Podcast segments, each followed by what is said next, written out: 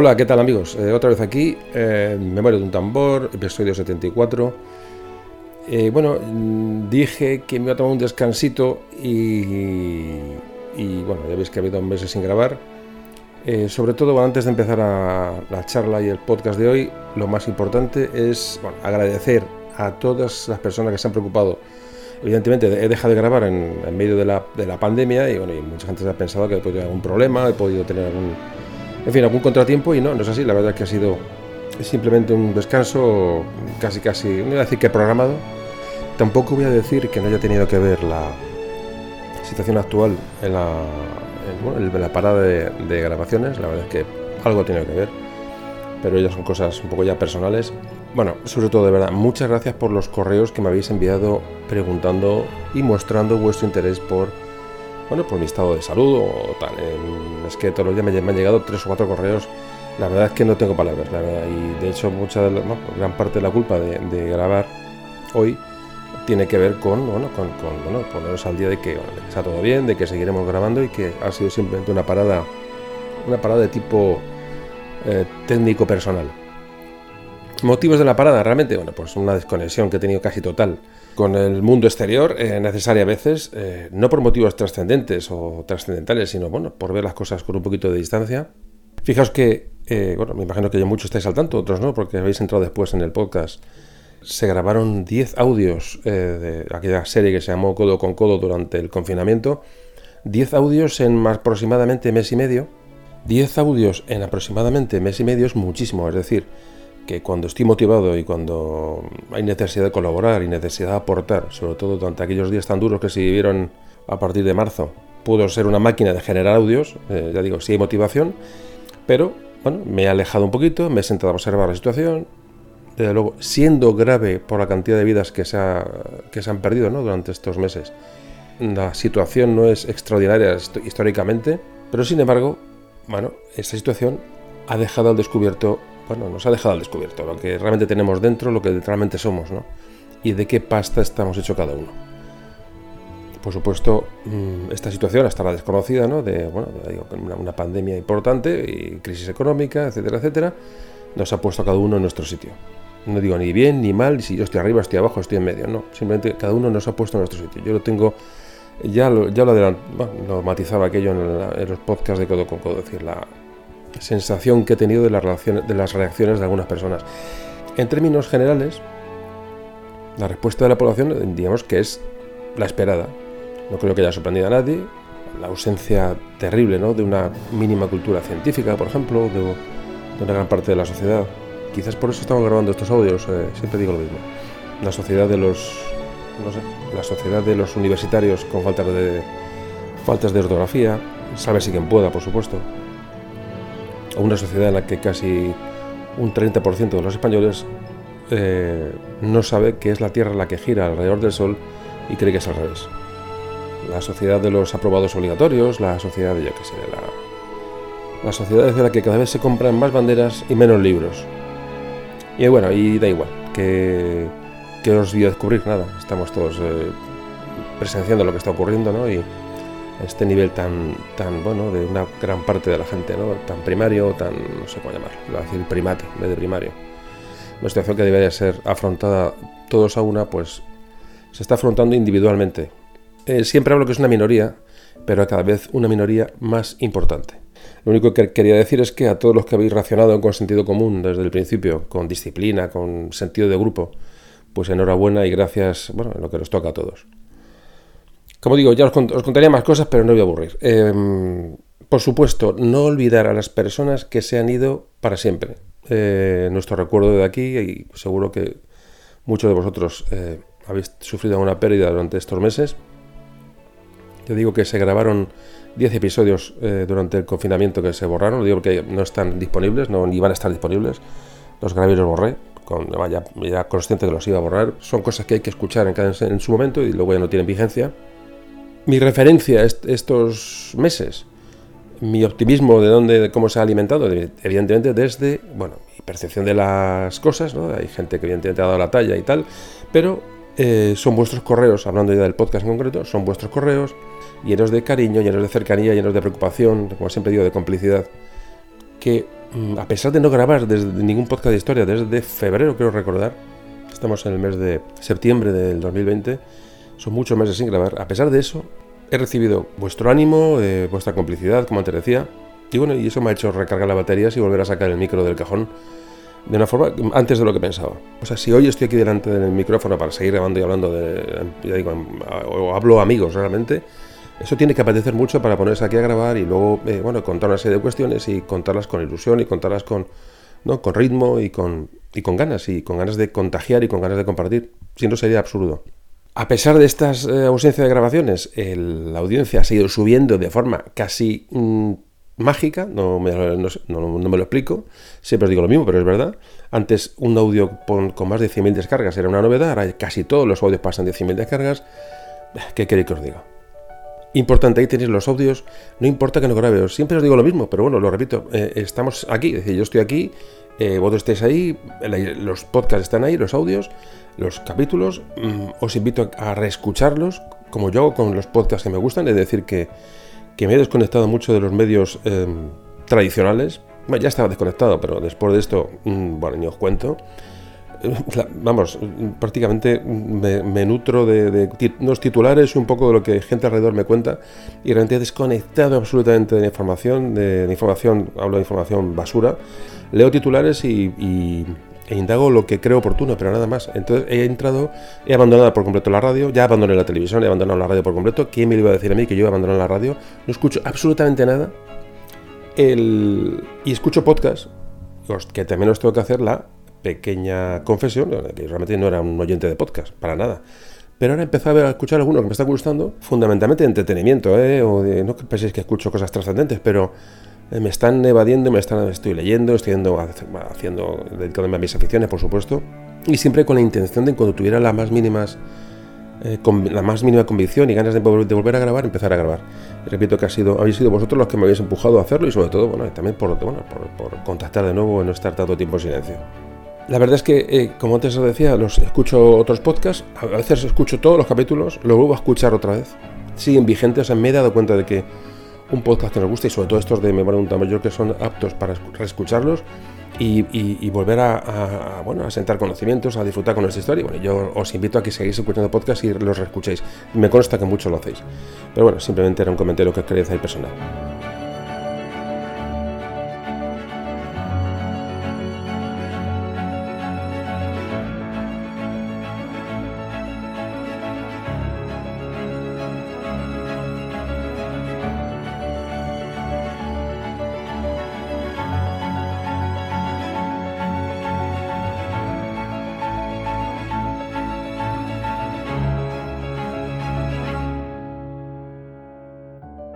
En el tema, eh, en el tema eh, interno, eh, bueno, las excursiones, los viajes, ese grupo de viajes que creé se ha, se ha suspendido.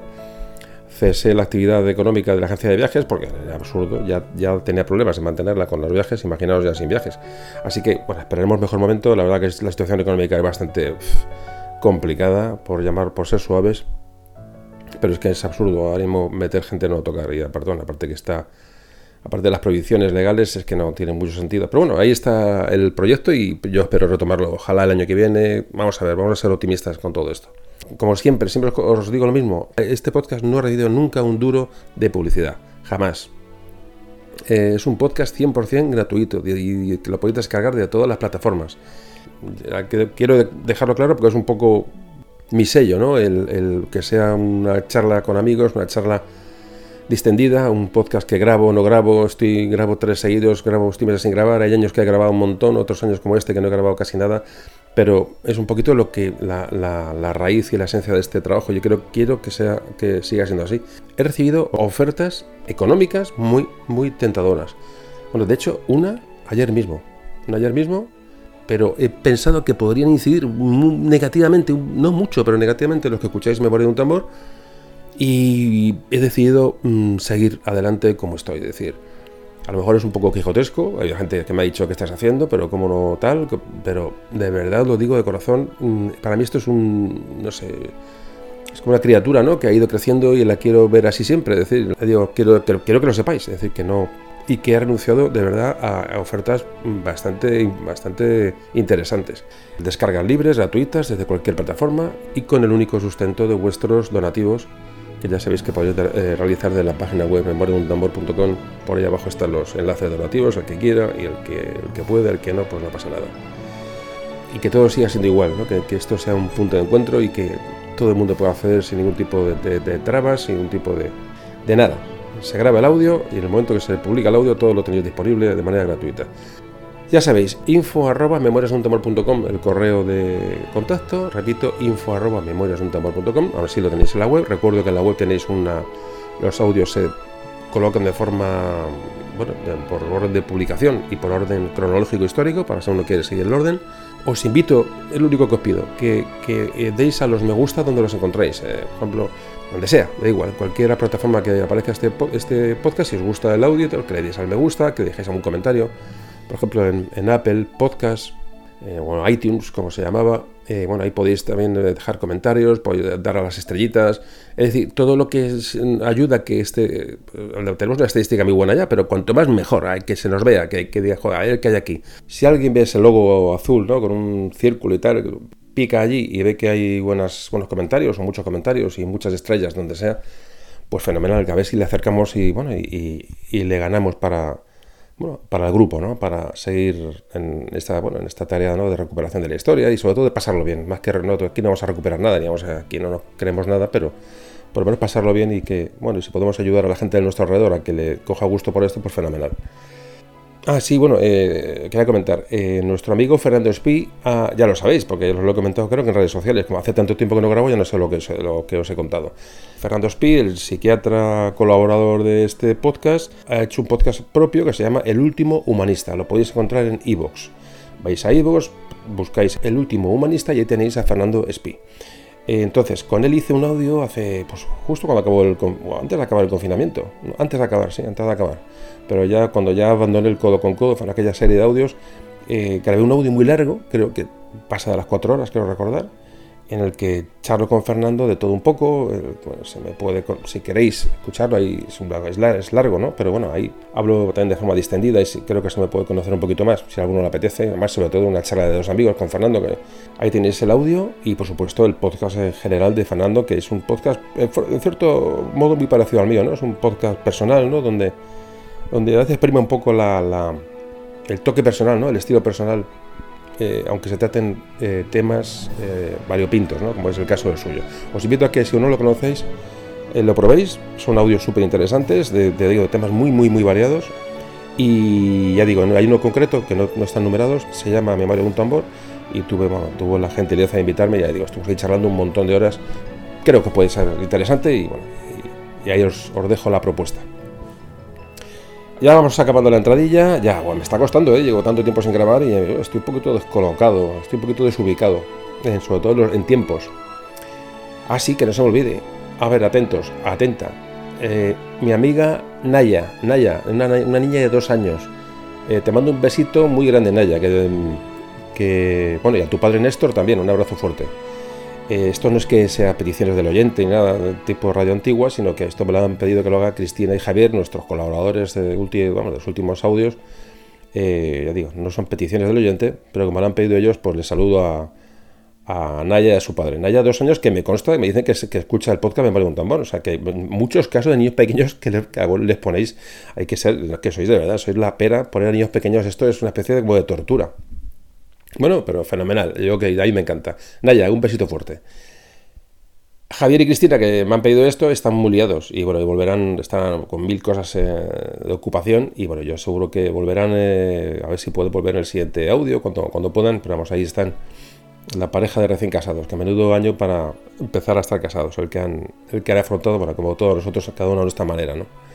Bueno, pues acabamos esta entradilla, siempre digo que la borraré, aún no he borrado las entradillas de los últimos audios, la verdad, no, no es dejadez, es que, es que realmente estoy tan cómodo grabando aquí cuando me pongo a hablar con vosotros, lo digo de verdad, no, bueno, puede ser que es postureo, no, que va, es que cojo el micro y, y me lo paso bien, es decir, sé que hay gente escuchando al otro lado que, que hay cierto, noto, más me lo decís, y yo lo noto también cuando con la gente que voy conociendo, que hay, sí es la palabra amistad, pero hay una relación muy, muy especial Y bueno, borro las entradillas, no las borro, ya que sé, voy, soy un poco atípico en esto de...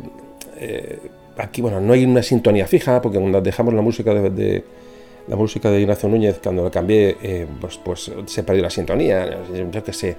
Eh, aquí ni nada de marketing, querido, gente que sabe, además me habéis aconsejado con toda buena, buena intención, o amigos míos, me dice, tienes que poner una melodía siempre, tienes que tener un, eh, ritmo de, publicación constante, porque si no se pierde, la gente se abandona el podcast, la gente se pierde el contenido, tienes que por lo menos un audio cada 15 días, cada la gente me da consejos con todas sus ganas para que esto tal pero es que no me apetece, o, sea, o sí me apetece, depende, ya digo, que grabé 10 audios, audios en mes y medio.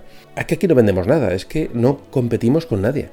Es que me da exactamente igual, me da igual ya todo, lo digo de verdad, los premios, la publicidad, me da exactamente igual.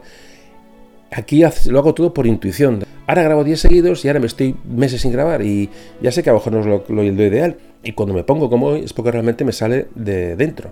Bueno, es un poco lo que os quería comentar. Ya acabo, acabo la entradilla, que es muy larga.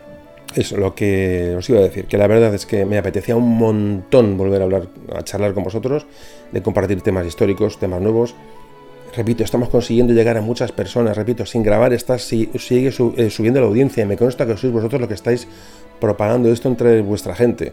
El que no le interese no le insistáis, ya está, no hay más historia, pero si conseguís alguno que se enganche fenomenal, vamos a olvidarnos del ruido que hay ahí fuera, ¿no? de las preocupaciones lógicas de la situación que estamos viviendo, una situación bastante... Eh, complicada, como te decía. Bueno, vamos a intentar olvidarnos con estos audios, vamos a disfrutar de la historia, vamos a, disfrutar de la historia y sobre todo conocernos con la historia, conocernos. Ahora viene muy bien mirarnos dentro de nosotros mismos, ¿no? De, tomando como referencia a aquellas gentes que vivieron antes, ¿no? conocernos un poco más por dentro y vamos a aprovechar las experiencias de los que antes pasaron por aquí, que nos han dejado experiencias muy interesantes, algunas blancas, otras grises y otras negras. Y sin más, sin más, vamos a, vamos a disfrutar de esto, que es que no tiene más, más motivación. Por eso he planteado hoy este tema, el tema de juglares, que tiene que ver bueno, con la percepción humana de la historia, la forma en la que aquella gente hace siglos veía la vida, cómo les llegaba la información a aquellas gentes del, medievo. Bueno, un tema, como siempre digo, para ponernos, por supuesto, las gafas de, aquellos momentos históricos, intentar ver, ver lo que ocurrió ¿no? con la visión de la época, no con la actual, comparar épocas eh, la presente y aquella de medieval y darnos cuenta de que a lo mejor o a lo peor no estamos tan avanzados como pensamos. Ya me callo, allá vamos. Venga, oído al parche que mm, empieza otra vez un audio de memoria de un tambor. Audio número 74.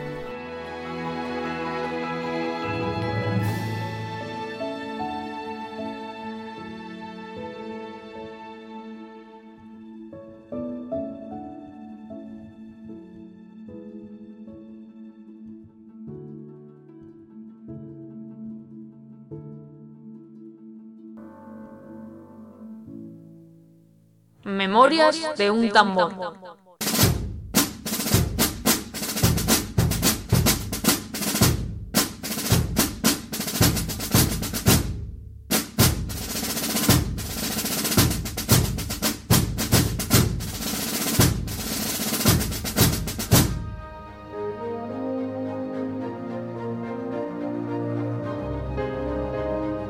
Si quieres entender tu pasado, si te apetece revivir acontecimientos narrados con sencillez y pasión, si te gustaría conocer personajes que dieron vida a nuestra historia, estás en el lugar indicado.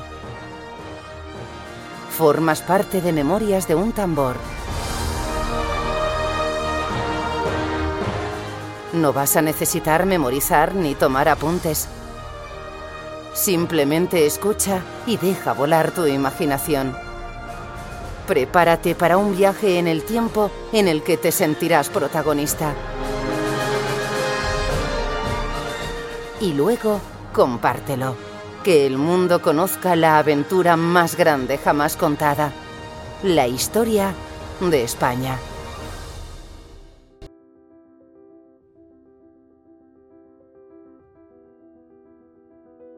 Hola amigos, eh, tema de enganche audio número 74. Digo enganche porque después he estado mucho tiempo sin grabar y bueno, eh, es, comentaba los últimos audios que iba a intentar eh, ir cerrando, digamos, espacios cronológicos vacíos. pero me ha apetecido saltarme esa pequeña norma que me había impuesto y tratar un tema humano, ¿no? Para dar a conocer cómo se vivía o cómo vivía el hombre medieval sobre todo tras, eh, tras el audio dedicado a la imprenta, este audio va muy enlazado aquella imprenta ¿no? que, tenía la lectura como medio de aprendizaje, bueno, pues quedaba qué pasaba con la mayoría que no sabía leer y cómo le llegaban las noticias antes de la creación de la imprenta o cómo pasaban sus escasos tiempos de ocio pues esta gente del, bueno, en este caso de la época medieval, concretamente de la, de la Baja Edad Media. Vamos a indagar en la, la esencia del hombre, la esencia humana, ¿no? y por supuesto compararlo con la vida que hoy tenemos. Eh, y ahí bueno, puede ayudar un poco a conocernos un poco mejor por dentro y, y qué mejor que utilizar la historia y el pasado para, ello. ¿Por qué he grabado este audio de juglares? Bueno, porque evidentemente estoy constatando el, muy bajo nivel de los medios de comunicación, de las noticias equívocas que nos llegan, de a veces ridículas que corren bueno, en las redes sociales, por supuesto, en los grupos de, los teléfonos móviles, es pero sobre todo en, la, en los medios de información oficiales. Eh, fijaos que vivimos en la que hemos llamado sociedad de la información y es verdad, tenemos la información a nuestro alcance, donde tenemos todos los medios para estar al tanto de la, supuestamente de la realidad de lo que sucede a nuestro alrededor y creo que muy al contrario estamos mm, siendo contaminados y muy desorientados por, bueno, por lo que estamos viendo día a día. Yo lo compruebo día a día, es decir, que esto está ocurriendo. Medios de comunicación sin, independencia, más preocupados en dar opinión que, eh, dar opinión y en la influencia que, puedan ejercer en la información que, que aportan por supuesto, hay grandes excepciones, no todo el mundo hace lo mismo, evidentemente. Hay, hay seguramente columnistas y algún espacios de, radio concretos y, por supuesto, vamos a ver, no se puede generalizar, pero la tendencia, como podéis ver, es absolutamente eh, errática, ¿no? No, es fiable la información que recibimos para nada y no creo que sean los periodistas los culpables de todo esto, no son, todos tan insolventes, ¿no? Son todos los periodistas tan sumisos a que les dicen un discurso, yo creo que no. Yo creo que el problema es que se hace, se hace una información adaptada al consumidor, es decir, todo es una sociedad basada en la economía. Entonces, las personas que, leen periódicos, que escuchan radio o ven televisión, huyendo de la realidad objetiva, queriendo que les cuenten su verdad o la verdad que les gusta escuchar, y no escuchar la verdad que no, que, no, les, no les gusta, estas personas que buscan noticias a la medida creo que están creando, eh, bueno, eh, eh, o nosotros estamos creando, no voy a hablar en tercera persona, nosotros estamos creando mismos, en la misma sociedad estamos creando esos medios de comunicación. Ellos, digamos, crean contenidos para, la demanda que hay. La demanda no tiene ninguna calidad, es decir, queremos que nos cuenten lo que a nosotros nos interesa. Y por eso se me ha ocurrido hacer este podcast de hoy, del, hablar de los jugulares y ver cómo se veía la, la información, sobre todo, ya digo, unido al de la imprenta que grabamos hace tiempo, la importancia de crear nuestra propia opinión, de utilizar simplemente, ya digo, nuestra intuición, nuestro sentido común y filtrar las noticias que nos llegan. Entonces, bueno, me ha parecido oportuno, en los tiempos que vivimos, eh, tratar este tema de jugulares. Un tema, digo, que para mí se cerraría con el de la imprenta, como medios de comunicación, ya digo, en, hace ya siglos, ¿no? Un tema que podría resultar secundario para algunos, pero que creo que no lo es en absoluto, bajo mi punto de vista, como tampoco lo fue, ya digo, el de la imprenta, que es hermano de este audio de hoy. Por último, antes de meternos en materia, comentar que, bueno, que he llamado al audio eh, el título Juglares, Voces en la Niebla, es la importancia del subtítulo. A veces como declaración de intenciones, ¿no? Y, o hacerlo más llamativo el audio y, bueno, y que la gente le pueda, bueno, le pueda llamar más la atención el, título. Por ejemplo, yo que sé, pues hace poco que hice el de, a ver, eh, el de visigodos, por ejemplo. Era visigodos, nace España. Bueno, pues obviamente con los visigodos no nacía España de una forma concreta. España no existe de, un martes a las 8 de la tarde. Eh, a, partir de esa hora. España, es decir, ha existido durante un proceso muy largo. Eso creo que no hace falta explicarlo. Y en este caso digo lo mismo, utilizo la palabra niebla, por ejemplo, porque aunque no considero la Edad Media como una época oscura, sino unos siglos obligados de un tránsito necesario ¿no? para la, humanidad, evidentemente fueron siglos de avance lento, ¿no? Eso no podemos eh, obviarlo, son años de, pues eso, de hambrunas, de guerras, pestes, que también hablábamos en uno de los audios de la, de la peste negra, de guerras, por supuesto, de una época feudal eh, con desigualdades, en España la reconquista, superstición, ignorancia, poco acceso a la cultura, influencia de los dogmas de la Iglesia en la vida cotidiana, en fin, todas esas cosas que ya sabemos, tiempos que no son oscuros, pero sí me ha parecido que son de cierta niebla, que los jugulares intentaron disipar, llevando la información y las obras literarias hasta los últimos rincones. ¿no? Eh, popularizando ¿no? un poco la cultura. Por eso he elegido este título. Venga, pues ya comenzamos con el, audio 74, juglares, voces en la niebla. Comenzamos.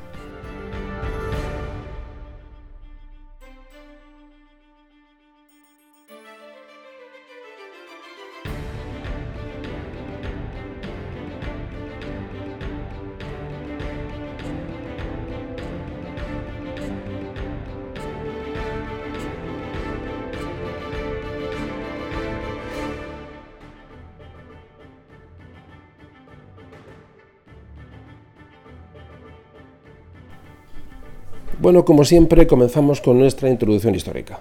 Nos encontramos en la segunda mitad de la Edad Media, la llamada Baja Edad Media, siglo XI-XII al siglo XV. Eh, siglo XV, donde ya todos sabemos más o menos, he escuchado los audios, ya tenemos ya familiaridad con las fechas, termina la Edad Media y comienza el Renacimiento. Si me ponemos como fe una fecha que a nosotros nos viene bien, el descubrimiento de América, ya digo, como una fecha para que guardemos a la memoria como el cambio de la Edad Media al Renacimiento de una forma muy general, repito.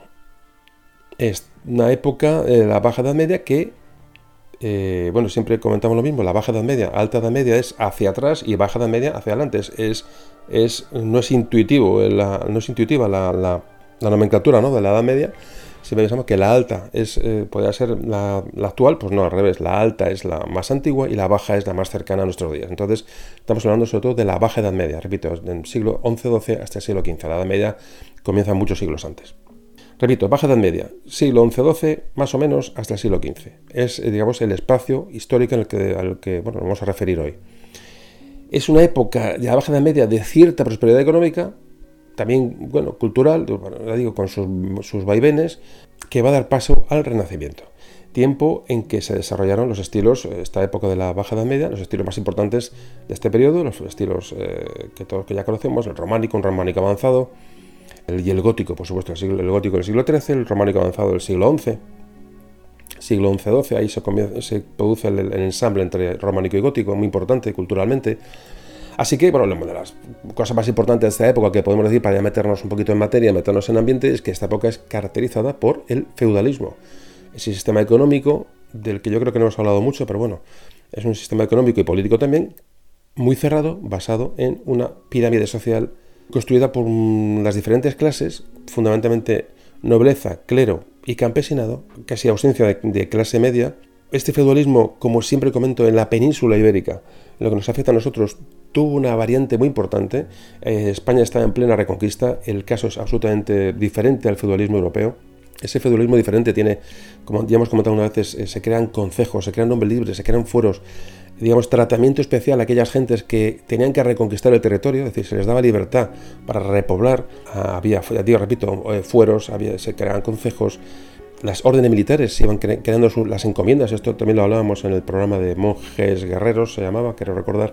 En lo que nos tenemos que quedar de la Edad Media, y lo he repetido muchas veces, es que en la península se vive un proceso muy particular que nos, digamos, nos diferencia del resto de Europa, en el cual se produce una reconquista y sobre todo una repoblación. Es decir, la repoblación como mm, bueno, concepto fundamental de esta época. Ya sé que lo he repetido en algunos audios, pero creo que es importante remarcarlo para hoy avanzar y, bueno, y comenzar este, este tema. Las clases más bajas buscaban protección, bueno, en, el señor, ¿no? en el noble, debían trabajar y prometer fidelidad a este, a este noble.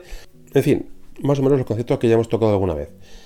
Era una sociedad muy desigual, la pirámide que componía la sociedad era una pirámide muy rígida, una pirámide que apenas permitía que, unas clases pasaran a otras clases, es decir, el que nacía en la parte de abajo de la pirámide prácticamente tenía imposible llegar a, una nobleza, a una, una hidalguía, como luego...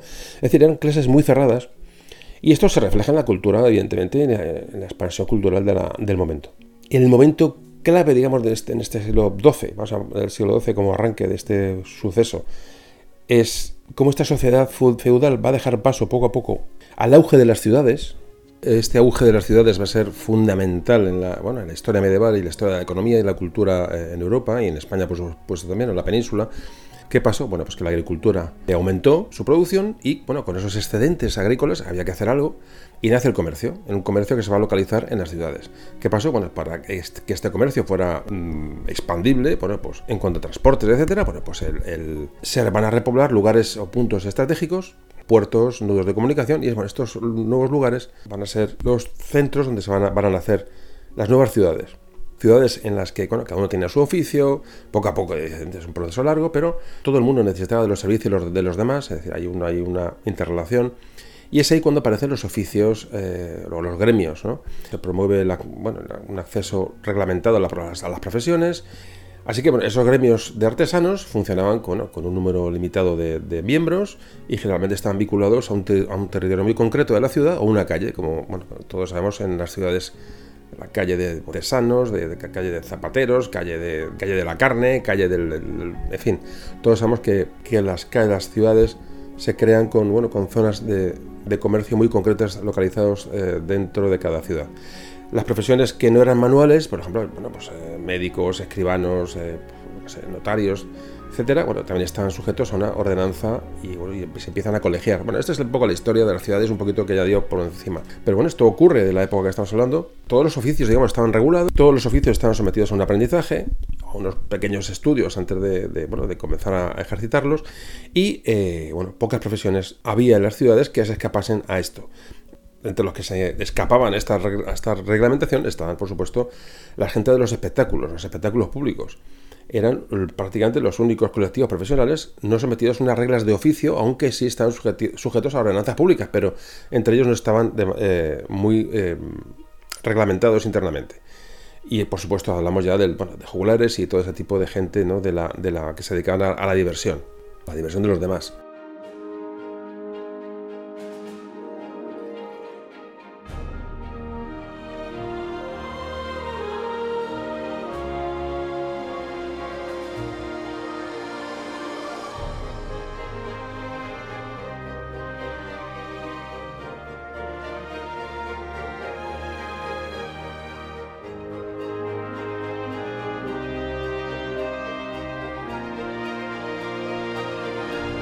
Mm, el jugular, bueno, el jugular, que iremos hablando ahora de qué es el jugular eh, durante el audio, eh, simplemente nombrar a, Ramón Menéndez Pidal como la persona mm, que este filólogo español, filólogo del mundo hispánico, que ha estudiado el papel de los jugulares de una manera muy, muy, muy intensa. Con lo cual, antes de, decir que muchas de las eh, ideas que se van a dar en este audio, no todas, pero muchas de ellas, son referencias de, bueno, que hemos tomado de Ramón Menéndez Pidal, que os aconsejo, bueno, para los que sepáis que que esta persona se dedicó al estudio del, del juglar de una manera, del juglar del trovador, ahora veremos estas diferencias, se dedicó de una manera bastante, bastante intensa.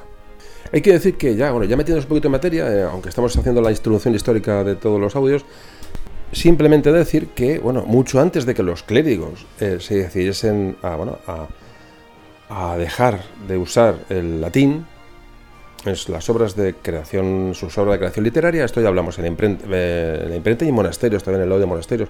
Hay un montón de audios ya que vemos, vemos eh, tocando temas ya muy de manera global. Si os fijáis, la imprenta, este de hoy, jugulares, monasterios, en fin, eh, las ondas militares, eh, que si veis, ya vamos haciendo referencias a muchos audios que nos ayudan a tener una visión global de, de la historia, que la peste negra también, por ejemplo. Bueno, eh, estaba diciendo que los bueno que, que, cuando los clérigos abandonan el uso del, latín, Europa ya contaba con una poesía oral, una poesía que era cantada o recitada utilizando las lenguas de los pueblos de entonces, es decir, ya lenguas ya que iban derivando del latín, esas famosas lenguas romances.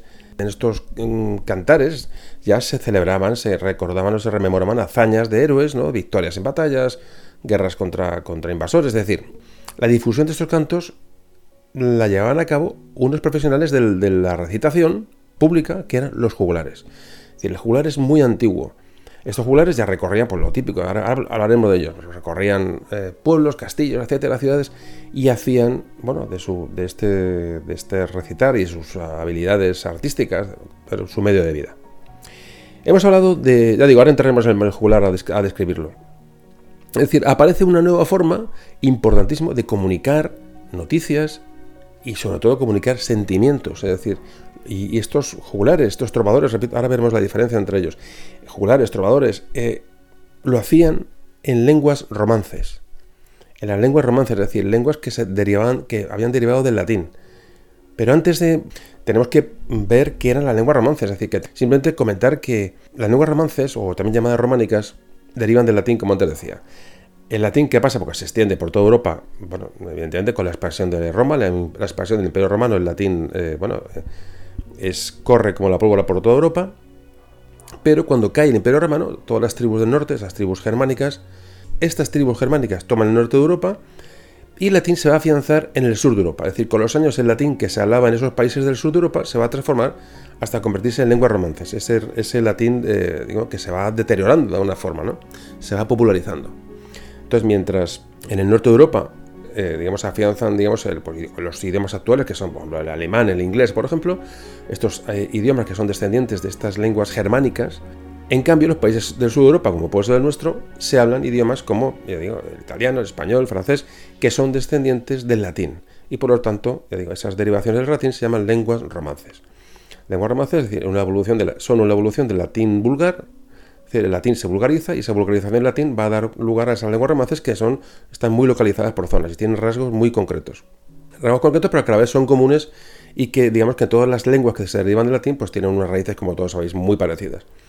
Hay que decir también que todas estas lenguas, eh, las lenguas germánicas o las lenguas romances o, el latín, son eh, una rama de unas lenguas que se llaman indoeuropeas y que bueno, entre todas ellas están relacionadas también fonéticamente y morfológicamente. Entonces, en el grupo, le digo, lenguas indoeuropeas, de ahí deriva por las lenguas germánicas, la lengua del latín, luego eh, las lenguas romances, ¿vale? Y en el grupo nuestro, digamos, de nuestra zona, de lenguas romances, pues tenemos, bueno, pues el, idioma occitano, el friulano, el catalán también, por supuesto el navarro aragonés, el castellano, el español, el asturleonés, el gallego y por supuesto el portugués. Por daros una fecha cronológica, si ya acabo con la introducción histórica, la evolución del latín vulgar hasta hacia estas lenguas romances se da, fijaos, se empieza ya a dar la vulgarización del latín ya empieza a aparecer eh, antes de Cristo. Es decir, ya hay lenguas que empiezan a perder el latín incluso antes de Cristo. De, forma que, bueno, allá por el año 800 ya se reconocen existencias de lenguas romances propias, incluso siglos antes de la aparición de los juglares. Bueno, pues con esta idea de esta introducción, yo creo que más o menos podemos empezar a hablar de los jugulares, del tema que nos ocupa hoy. Siempre digo, me gusta dar este bañito para, para, bueno, para ubicarnos un poquito en el tiempo y hacer, dar algunos datos que nos pueden ser ayuda luego para bueno, desentrañar el tema. Venga, pues hacemos una pausita y nos vamos a hablar ya de los juglares.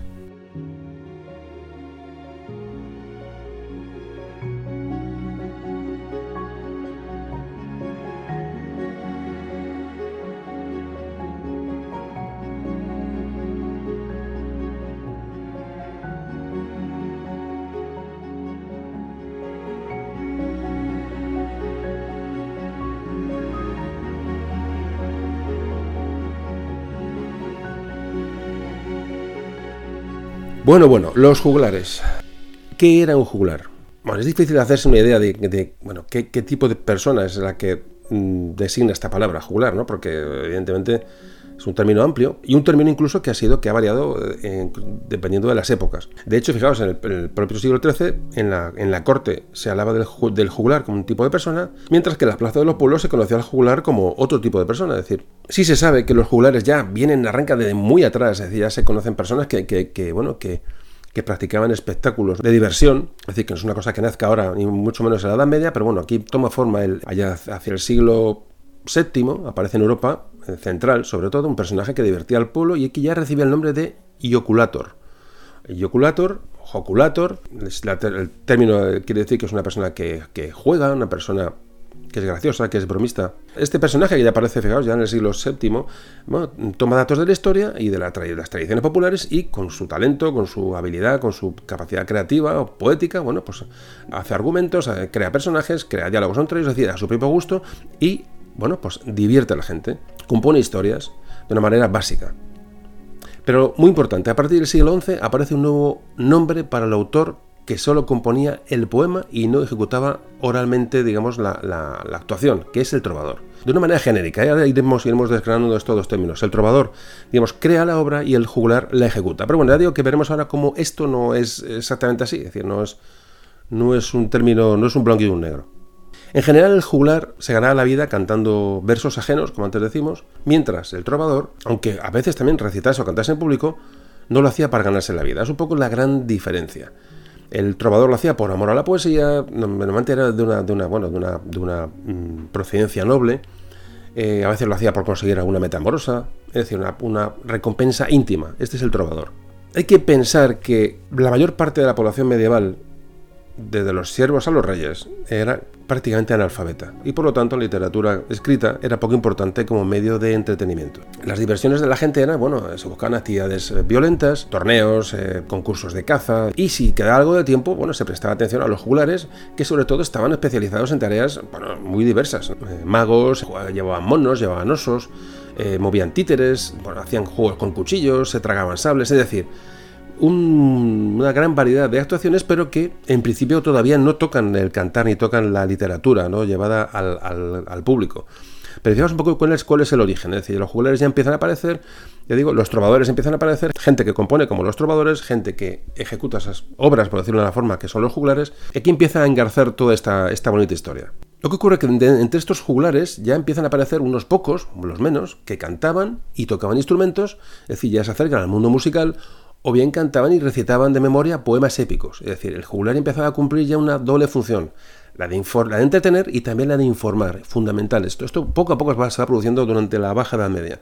Por ejemplo, en la península el jugular ya empieza a dar información especialmente sobre el proceso histórico que vivimos aquí en la península, que es la reconquista, fundamental. Por supuesto, mezclado con espectáculo, pero ya empiezan a, existir mm, informaciones objetivas sobre, sobre, el estado de las cosas, ¿no? sobre la sociedad que rodeaba, sobre los hechos que iban aconteciendo. Bueno, como veis existen jugulares diferentes o una evolución desde el simple entretenimiento que hemos dicho a la transmisión de información. Para mí eso es muy importante, la transmisión de la información, cómo comienza aquí. Bueno, esta gente a cambio de las actuaciones, hablamos de los, de los jugulares, pues recibían comida, recibían vestidos, recibían pues, pues a veces un poco de vino, eh, les recibían hospedaje, muy pocas veces dinero, y así se ganaba la vida. Casi todos y esta es la fama de los jugulares, eh, como de, bueno, tienen una mala fama por su comportamiento, bueno, pues, pues eran gente que gastaban lo, lo que poco que recibían, pues, pues ya digo, pues en, diversión, eh, y bueno, parece que, las, que las, sus comportamientos no siempre eran lo más, lo más intachables, es decir, el jugular nace con una fama, bueno, bastante... El jugular nace con una fama, bueno, de una persona bastante relajada en sus hábitos y usos, ¿no? ¿Qué ocurre? Que, ah, bueno, había jugulares que evidentemente eran autores también de las composiciones que cantaban. Y este, este tipo de jugular, que es mucho más especializado, más culto, esta es, digamos, la acepción de, la palabra jugular que hoy nos ha llegado a nosotros, es decir, es un poeta en lengua romance. Es decir, el jugular eh, divertido, histrión, o de, ya digo, el saltimbanqui, ¿no? Pues realmente no, no, nos ha llegado, sí, sabemos, más lo asociamos al bufón, ¿no? Pero bueno, la palabra jugular, sobre todo, la, tiene un toque romántico, ¿no? De, nunca mejor dicho, porque habla, eh, va a ser un poeta en lengua romante, eh, perdón, en lengua romance es el sentido que le dan al jugular o la palabra jugular los escritores castellanos del siglo XIII y XIV. Vamos a hablar qué tipos de jugulares había. Luego hablaremos del trovador, con diferenciación con el jugular. Pero al principio vamos a hablar del jugular, de esta persona que va recorriendo aldeas, castillos, ciudades. ¿Qué tipos de jugulares nos podemos encontrar?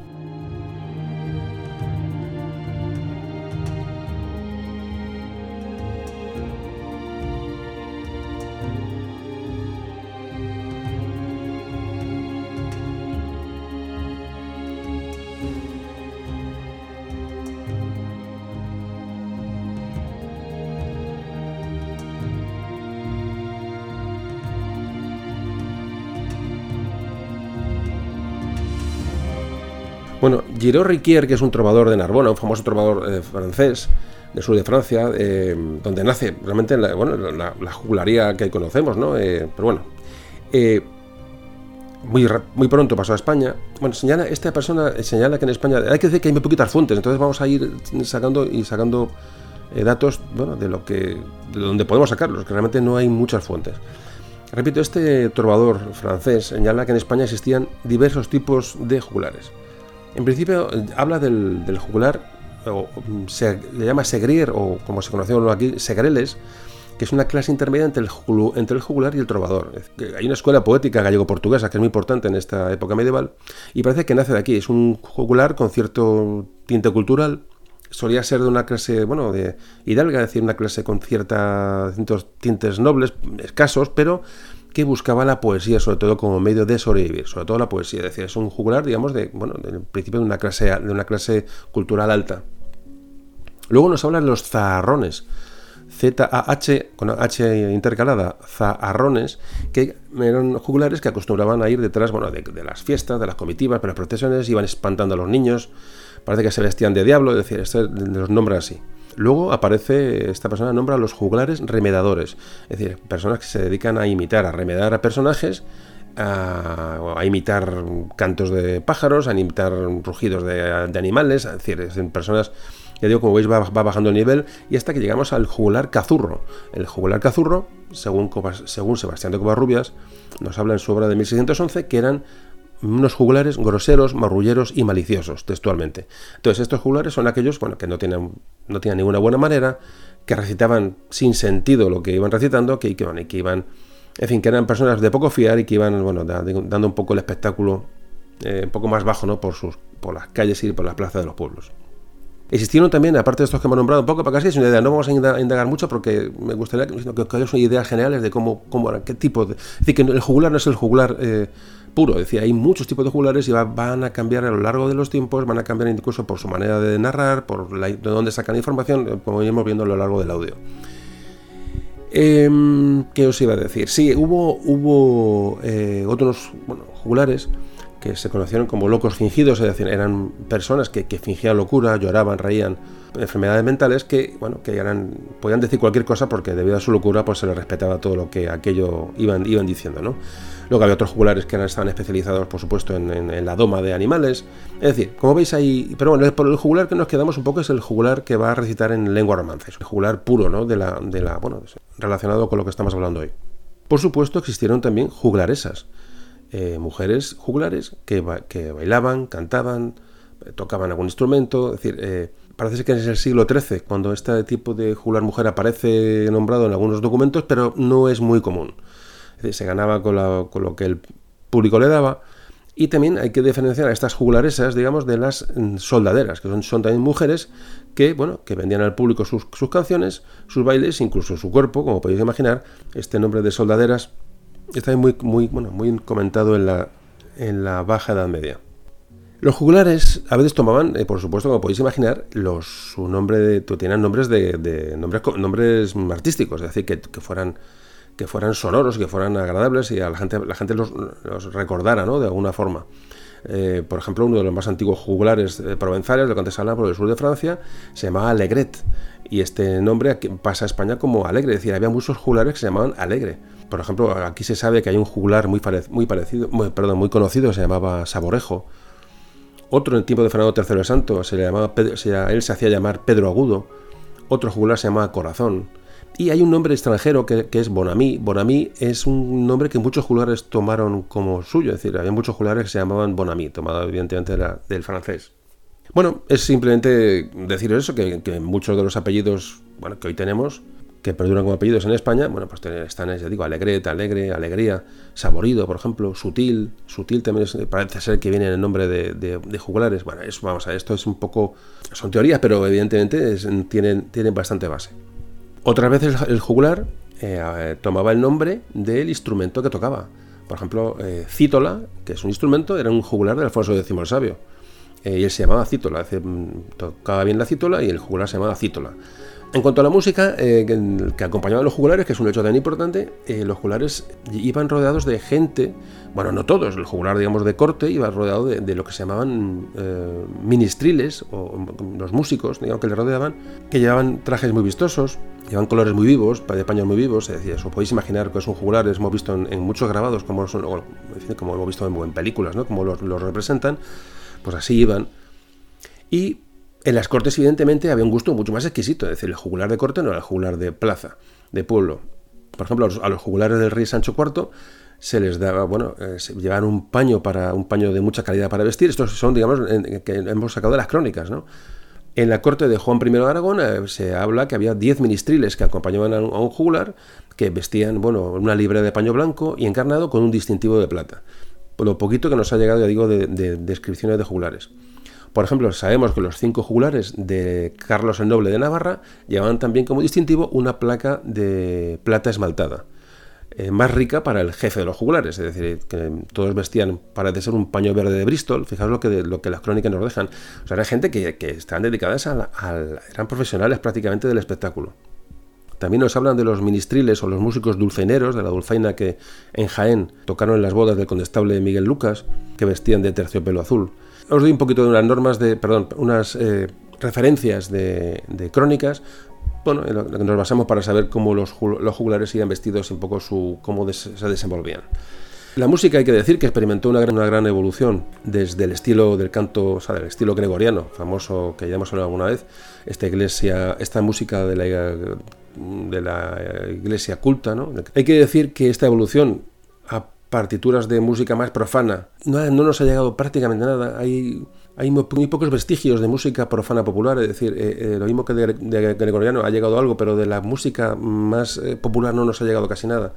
Tenemos que, irnos a, rebuscar en, fuentes, la verdad que no he encontrado mucho, pero podemos conocer el tipo de, de espectáculos, como eran los espectáculos musicales de la Baja Edad Media, a través de las críticas que hacía la Iglesia de estos espectáculos y de manuscritos que quedaban, bueno, ya se consigue eh, anotar la música, aparece la anotación musical. Pero ya digo, muy poquitos documentos.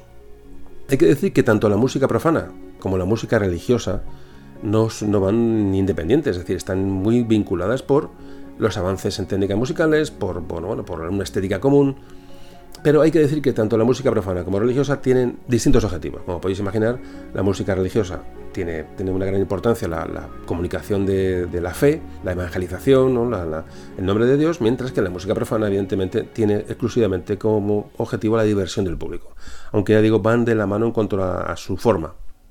Pero bueno, ya hemos, eh, vamos a paramos aquí un poquito, ya hemos hablado un poquito del jugular, de la música, hemos hablado un montón de, un montón de cosas. Como es un podcast que piensa que va a ser corto, pero pero he ido sacando datos y, es muy interesante el, no dejarnos puntos sin tocar porque nos vamos a dar una idea muy clara de, lo que era esta gente, ya digo, y sobre todo la importancia que tuvo de cara a la información, a la transmisión oral, que es la clave de todo este, este podcast, de este audio.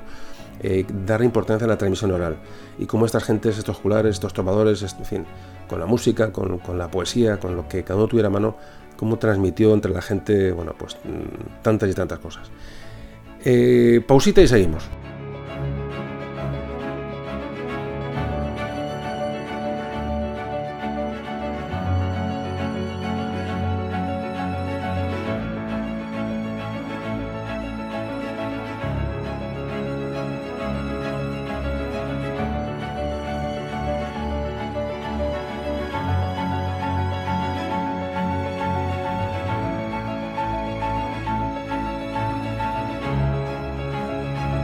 Se caracterizaban los juglares por, bueno, por tener una vida itinerante, evidentemente. Se desplazaban de, bueno, de lugar en lugar, de ciudad en ciudad, de castillo en castillo. Intentaban, bueno, pues vender su talento al servicio de quien, bueno, de quien mejor les pudiera pagar, evidentemente. Para un juglar a lo mejor servir en un castillo ante, un señor, incluso ante un rey, evidentemente, bueno, que ser un juglar de, aldeas o de plazas. ¿Qué ocurre cuando, con esta itinerancia de los juglares? Bueno, que va a, llegar, va a llevar una internacionalización del fenómeno jugularesco, es decir, va a haber un intercambio de información eh, entre zonas de Europa. Y va a haber imitaciones y va a haber bueno, tras, eh, un trasvase de, modos entre los jugulares de un lado y de otro. En cuanto a los eh, jugulares que nosotros nos interesan, los jugulares de la península, estaban los jugulares de gesta, se llaman jugulares de gesta, jugulares de los santos, eran de los santos, los de gesta, evidentemente, como podéis imaginar, son los jugulares que hablaban de, bueno, de, la épica, ¿no? de, batallas, de, hechos de la reconquista. Había también eh, jugulares que tocaban, como antes comentado, que tocaban instrumentos, que llevaban acompañados de músicos. Muchos de estos músicos que acompañaban a los jugulares a veces formaban parte de una nómina del, de la corte eh, concreta, es decir, cada corte tenía una serie de músicos y cuando llegaba un jugular a la corte para, bueno, para cantar, bueno, pues se, se le asignaban los, los músicos de esa, de esa corte. Los instrumentos, bueno, que tocaban normalmente estos ministriles ¿no? que acompañaban a los jugulares eran pues, la, viola, la cítola que antes comentábamos, el arpa, la rota, el albogue, la gaita también, el latabal, bueno, una serie de, instrumentos, eh, digo, de, origen antiguo que podéis, pues, podéis buscar y os podéis documentar, porque aquí no se pueden enseñar ni se pueden, sería muy largo eh, eh, poner ejemplos de cada uno. El jugular más pobre, bueno, viajaba siempre a pie y en muchos casos su equipaje era simplemente, bueno, su instrumento, el que tocaba, su libro, es decir, ese manuscrito con el que recitaba las, y, o cantaba las poesías. Y de hecho muchas veces cuando se, jugaba ¿no? Su, a los dados, ¿no? lo que había ganado o no pagaba debidamente o tenía problemas, se, a veces se le embargaban estos, estos manuscritos porque se sabía que era su, medio de vida. Es decir, que, que fijaos, bueno, la, penalidad y la, lo simple que, todo esto estamos hablando, es decir, nos imaginamos a personas que podían llevar su, su, su, todo su equipaje repleto de, No, eran personas que iban, como podéis imaginar, además iban, iban andando. Luego hay, jugulares que van a caballo, van en carreta, pero normalmente los jugulares primeros van andando de pueblo en pueblo. ¿Cuáles son los jugulares más importantes? para los que a, a efectos históricos o a efectos literarios tenemos que tener más en cuenta. Estos son los jugulares líricos y épicos. Los jugulares han pasado la historia porque, han, porque desarrollaron eh, o, difundieron la música y la poesía. Es decir, el juglar que daba grandes saltos o que domaba monos o que domaba osos o tal, evidentemente no nos interesan. Interesaban mucho a la gente de la época como diversión, evidentemente. Pero a nosotros nos interesa estos juglares que han transmitido eh, cultura y han transmitido, digo, la música y la poesía en función del carácter de la poesía que estos eh, cantaban o recitaban, había dos clases, es decir, los ligados a los ambientes más cortesanos, como todos hemos, hemos hablado, que eh, recitaban una poesía lírica o satírica, y los que hacían o recitaban una poesía más eh, orientada a la épica, a, los héroes o incluso a la religión.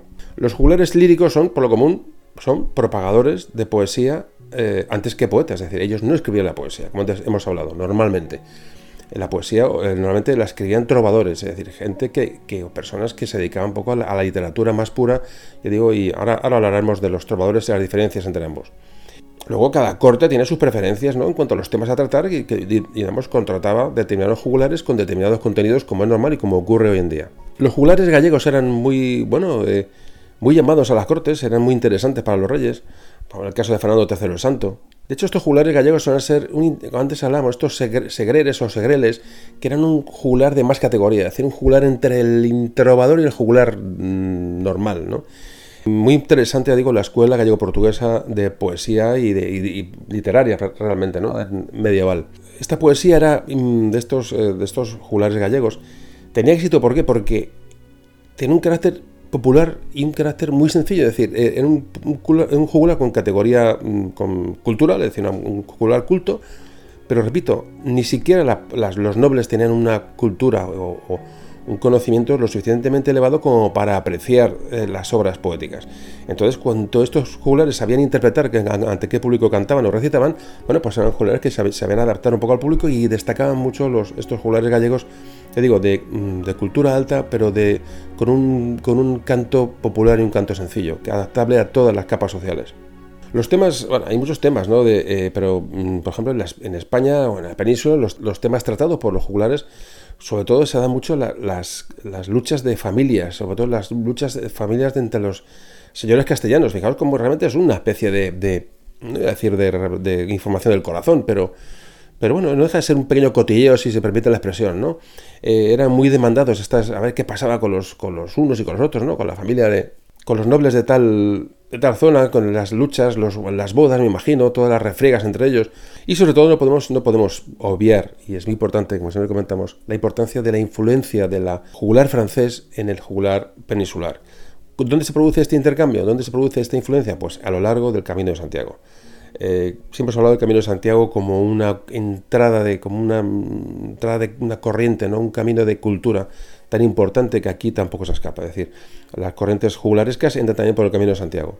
Por ejemplo, el poema de Mio Cid, estudiosos han dicho y anda por hecho que toma su, forma de, poemas franceses mm, del Camino de Santiago, de las chansons de, de gesta francesas. Es decir, otra vez el Camino de Santiago como transmisión, transmisor de cultura y enlace con, con Europa continental. Qué importante el Camino de Santiago. Hay que decir que estos los de más prestigio, es decir, los más conocidos, tuvieron unas grandes críticas por parte de la Iglesia. La desaprobación de la Iglesia de ciertos contenidos que estos jugulares cantaban o, bueno, es decir, tenían mala fama, estaba, digamos, tenía como contraposición la gran aceptación que tenían en la sociedad de la época. Es decir, como podéis imaginar, bueno, la iglesia con su, digamos, cerraba la puerta a, estos, esta gente que venía, digamos, a contaminar ¿no? a, la, a, la, sociedad, pero sin embargo la gente, aunque fuera muy católica, muy creyente, buscaban la diversión a través de estos jugulares. Esta doble moral, ¿no? Que, bueno, que, es, que es humana, ¿no? Y esto ocurría. ¿Cuándo eran llamados los, los a las cortes? Bueno, pues cuando había un, bueno... Eh, regresaba un ejército de, guerrear, eh, sobre todo en temas en época de reconquista, cuando llegaba un mandatario extranjero, cuando se nombraba un caballero, por ejemplo, cuando había un banquete, una boda, es decir, momentos en los que eh, se requerían cantos, bailes y escuchar cómo recitaba esas gestas heroicas, heroicas que son las que estos juglares de, corte trataban. Constantemente encontramos juglares al servicio de los grandes nobles, de los grandes señores y, muchos de los reyes, también de la iglesia, de juglares que, que, que eh, eran jugulares que estaban en nómina de, personal eclesiástico. Bueno, el jugular tipo era el jugular que viajaba de un lado a otro iba actuando en función del público que se iba presentando. Era un juglar capaz de actuar para un noble o para actuar ante el pueblo llano, ¿no?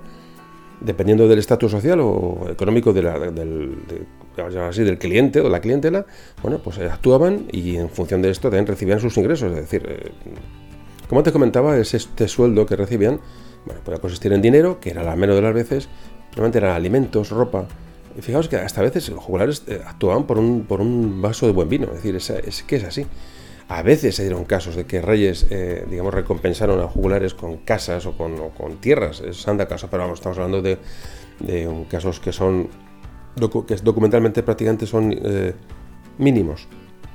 Como veis, no hay una definición clara de jugular, ni por la temática que, toca, mm, ni por su relevancia social, y además nos encontramos con escasas fuentes, como antes decía, que, hay que indagar mucho ¿no? para sacar información de este tema, porque realmente al ser anónimos, al ser, una poesía anónima, hay gente que no, no pasó a la historia por, por, como autor realmente de, lo que ellos cantaban, pues digo, la, información que nos ha llegado es muy escasa. Pero bueno, que a son los temas más bonitos, ¿no? los que tenemos muy poquitas luces de las que tirar para, para crear una estructura de un tema. ¿no? A mí a veces es lo que más, más me atrae, cuando hay menos información y hay que echar un poquito de imaginación para imaginar ¿no? y nosotros cómo, cómo eran aquellos, aquellos personajes, aquellas actuaciones.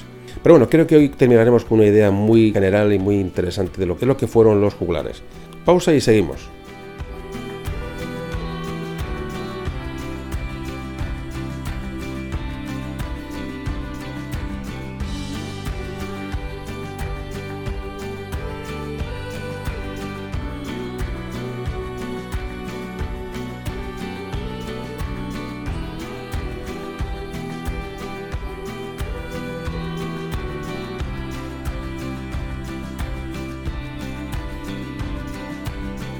Bueno, en esta parte del audio que comenzamos ahora vamos a empezar a comparar estas dos formas de expansión de la música y la, literatura medieval.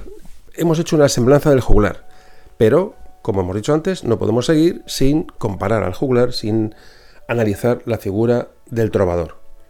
El trovador y el juglar. Estos dos, bueno, decir profesiones, entre comillas, realmente no son profesiones, pero estas dos formas de expandir la cultura Mm, diferentes en un principio y no tan diferentes al final, es decir, como, vamos a ver cómo se tocan, es decir, para sacar una idea clara de lo que era cada uno y, bueno, y, aclarar un poco lo posible estos conceptos en el audio de hoy. Vamos a hablar de los trovadores. De forma general se hace referencia a un trovador como la persona, casi siempre de clase noble, como antes comentaba al principio, que creaba poemas que serían transmitidos posteriormente por los juglares. El verbo trovar viene de la lengua provenzal, que significa inventar. Los trovadores eran poetas compositores. Eran personas que escribían y cantaban en su lengua romance, normalmente no en latín. El trovador aparece, ya digo, en el sur de Francia aproximadamente sobre el siglo XII. El trovador es posterior al juglar. Eso también lo dice Menéndez Pidal, que antes comentamos con una persona que ha estudiado el, juglar en profundidad. Una de sus conclusiones es que evidentemente el juglar es previo al trovador. Como te decía, el trovador nace en el sur de Francia también se desarrolla, empieza a desarrollar muy pronto en el norte de, la península ibérica y también en el norte de Italia. Estos trovadores se convierten en un vehículo de comunicación literaria, digamos casi entre ellos, dando origen a lo que se conoce como la lírica moderna. Es decir, una poesía alejada de lo religioso. Importante esto, es decir, una poesía que iba a llegar a la, bueno, una, una poesía novedosa. Esto es lo que van a conseguir los trovadores. Los trovadores contaban con una formación intelectual más cuidada, más importante que la del juglar, ya digo, de manera general. Todos sabían leer y escribir, lo cual ya era, ya era un punto importante, y esto les distinguía socialmente de, todo su entorno. Es decir, repito, repito que en las cortes el analfabetismo, incluso ante la nobleza, era, era una cosa absolutamente normal. El repertorio de los trovadores estaba, eran canciones monódicas, monódicas, es, eh, monódicas o monofónicas, es decir, la, la monofonía es una música medieval es la característica de la, música medieval, es decir, como el canto gregoriano, es decir, es una música donde todas las voces y instrumentos cantan o tocan simultáneamente la misma melodía. Eh, eh, lo contrario de esto, digamos, es la polifonía, ¿no? que, aparecen diferentes melodías. Bueno, pues eh, fijaros que es una música muy básica, es decir, la que las composiciones de los trovadores, de la poesía de los trovadores, es, es muy básica, la música que la acompaña. La mayor parte de las obras de los trovadores son, bueno, lo que se conservan son los famosos, los, cancioneros franceses. Yo digo que hay poca información de la que tirar, es decir, hay pocas fuentes. Entre las canciones de los trovadores hay pues todo tipo de canciones, es decir, satíricas, políticas, eh, de heroísmo también, al llamamiento a la, naturaleza, pero el argumento principal del movimiento musical literario del trovador es el amor. Qué bonito es el amor, sobre todo en primavera. Pues sí, el amor es lo que mueve al trovador. Digamos una concepción muy idealista también del amor, la que se traslada a la península. Aquí se mezcla también esta, en la península este, este amor en la que llega a la península con, la poesía de los trovadores, contrasta con cómo entendían los, eh, el amor, digamos, en el mundo musulmán. Es decir, eh, hay un amor con diferente sentido, es decir, el trato a la mujer era diferente. Es decir, cómo, eh, en España, en la, en la península, tanto como antes hemos hablado, el feudalismo, la cultura, la poesía, es diferente, diferente porque hay una, convivencia con el mundo musulmán. La reconquista y la repoblación, repito, hacen el, digamos, el avance de la península cultural eh, durante la Baja Edad Media lo hace muy diferente al resto de Europa. Hay que decir que esta poesía del trovadoresca, eh, fijaos que la mujer en ese momento era prácticamente, bueno, era un cero a la izquierda, es decir, pero la poesía trovadoresca hace de la mujer un ser superior, eh, una, luz, ¿no? un ser de virtud, con el que el poeta establece una relación de amor, bueno, y esto cuaja entre, la gente, es decir, cuando se recitan estos poemas, a la gente les gusta estos temas de amor, es decir, hay cierta sensibilidad, aunque la mujer, ya repito, la mujer en el mundo medieval, pues como podéis imaginar, tiene absolutamente nada que ver con lo que con el puesto que ocupa hoy. Y esto hay que verlo también, por eso digo de las gafas de la época, es decir, eh, eh, hay que tomar muy, como muy importante, digamos, cómo aparece la mujer como algo idílico ¿no? en la poesía del trovador. Claro, esto evidentemente, como hemos visto, pues pasa, los jugulares lo trasladan luego a, todos los rincones. ¿no? Hay autores que, bueno, que hablan de este amor eh, idílico, amor romántico, amor platónico, ¿no? muchas veces que, se hablan en estas poesías, también hay una mezcla, una mezcla de erotismo que también bueno, pues atrae, atrae a la gente estos relatos con cierto tinte erótico, ¿no? aparte de lo que es el amor puro.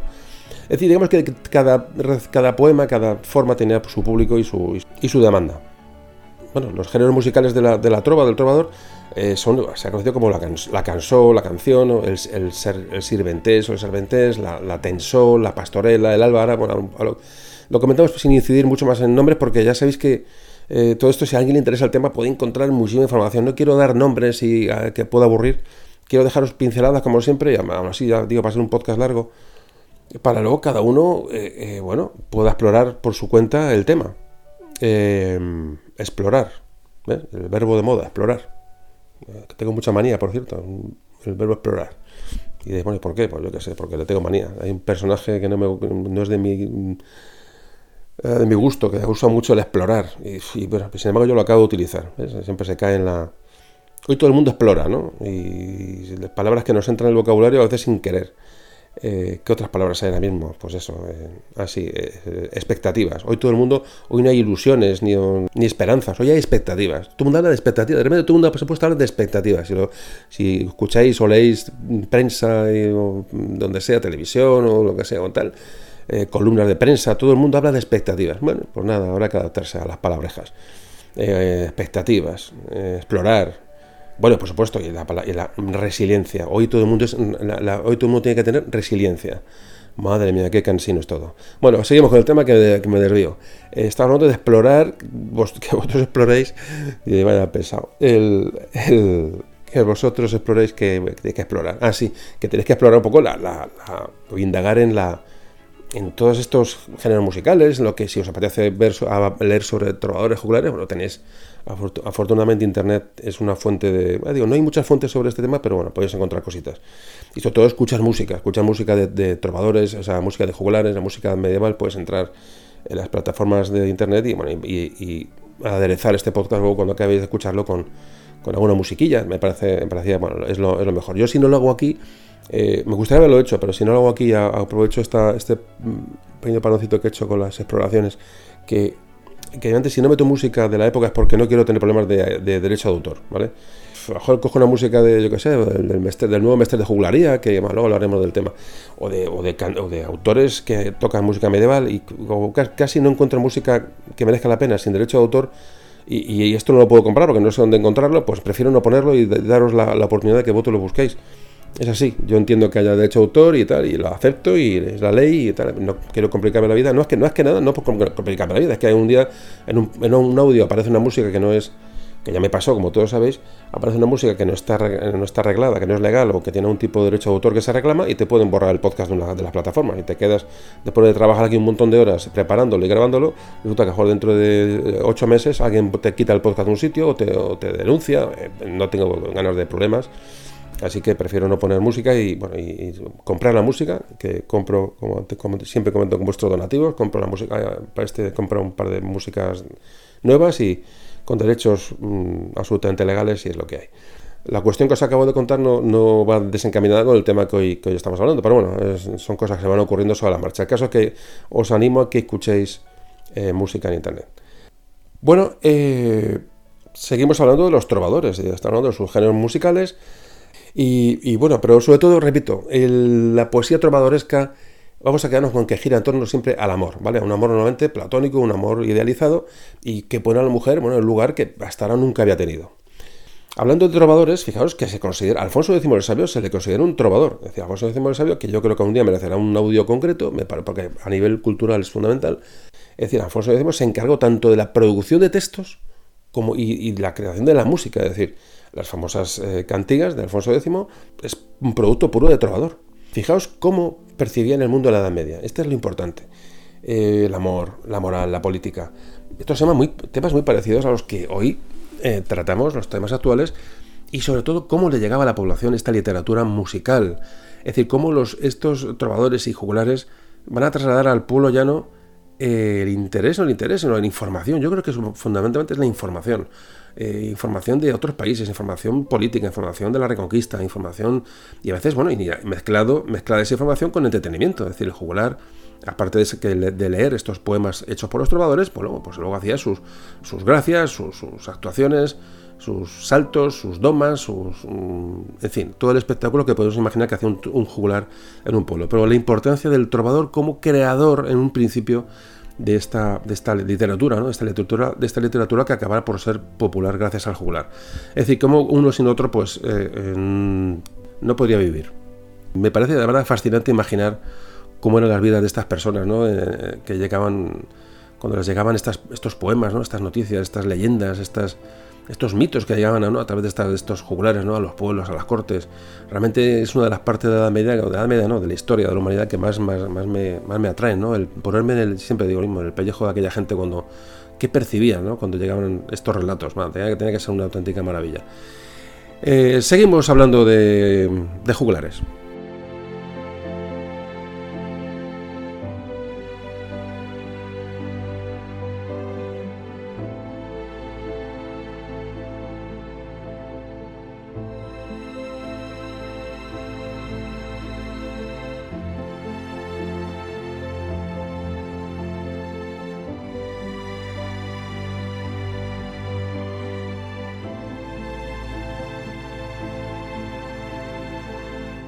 Bueno, antes de proseguir, eh, vamos a hablar de los goliardos.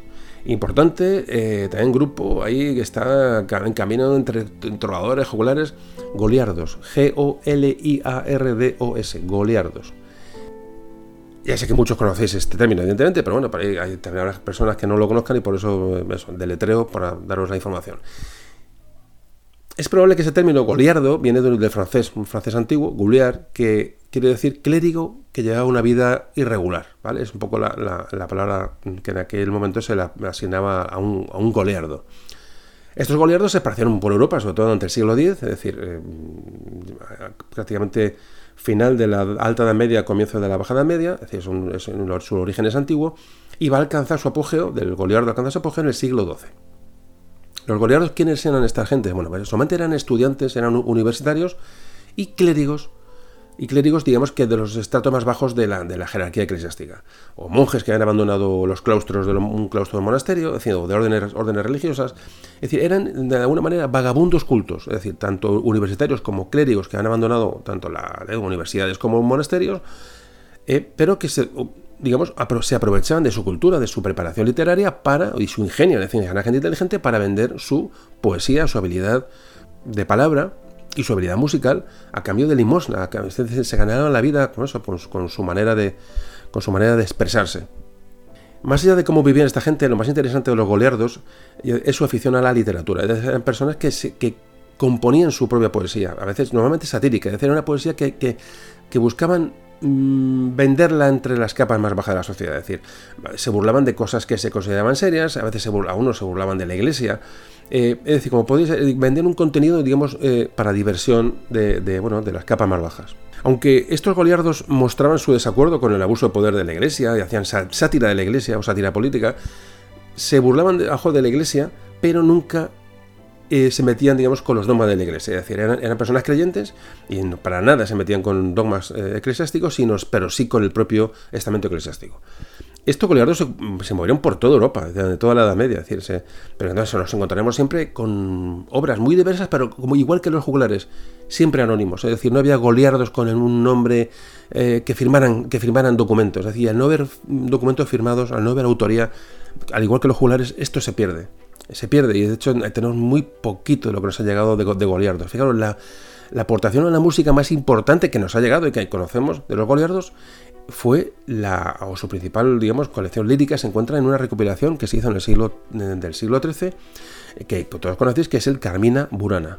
Carmina Burana, que es una, digo, una recopilación que se encontró en el siglo XIX en un monasterio en Alemania, en Múnich, y bueno, y gracias a esta recopilación, bueno, pues sabemos que es que era, fue hecha por goliardos, es decir, por personas de cultura, pero personas, digamos, que eh, eh, vagabundos, como digo, vagabundos cultos. Es, una definición que me ha salido sola, yo creo que es la más, la más apropiada.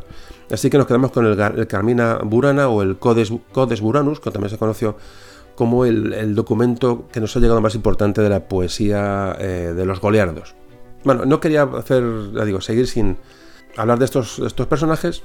Hay que decir, bueno, que desaparecieron allá por el siglo XIII al final, en duraron, duraron lo que duraron, pero normalmente eh, universidades y también conventos absorbieron a estos clérigos eh, vagabundos o estos universitarios ¿no? Eh, errantes. Al final toda esta gente desapareció, fueron, absorbidos fundamentalmente por universidades o por monasterios y bueno, parece que desaparecieron con el tiempo. Pero no quería acabar el tema sin hacer referencia a estos hombres, a los goliardos.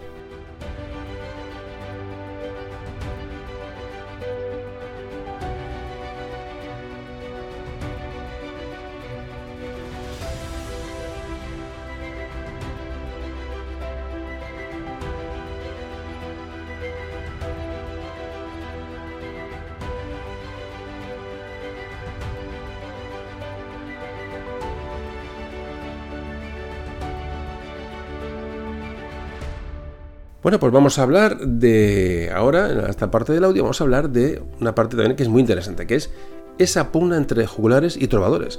Porque, como hemos dicho, se pisaban el terreno constantemente unos a otros, es decir, quién representaba y quién creaba.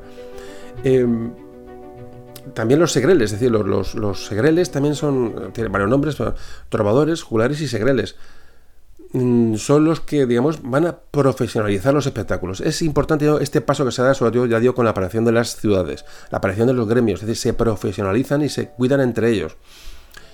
Los jugulares y trovadores son los artífices, de, como hemos dicho, de la lírica medieval europea.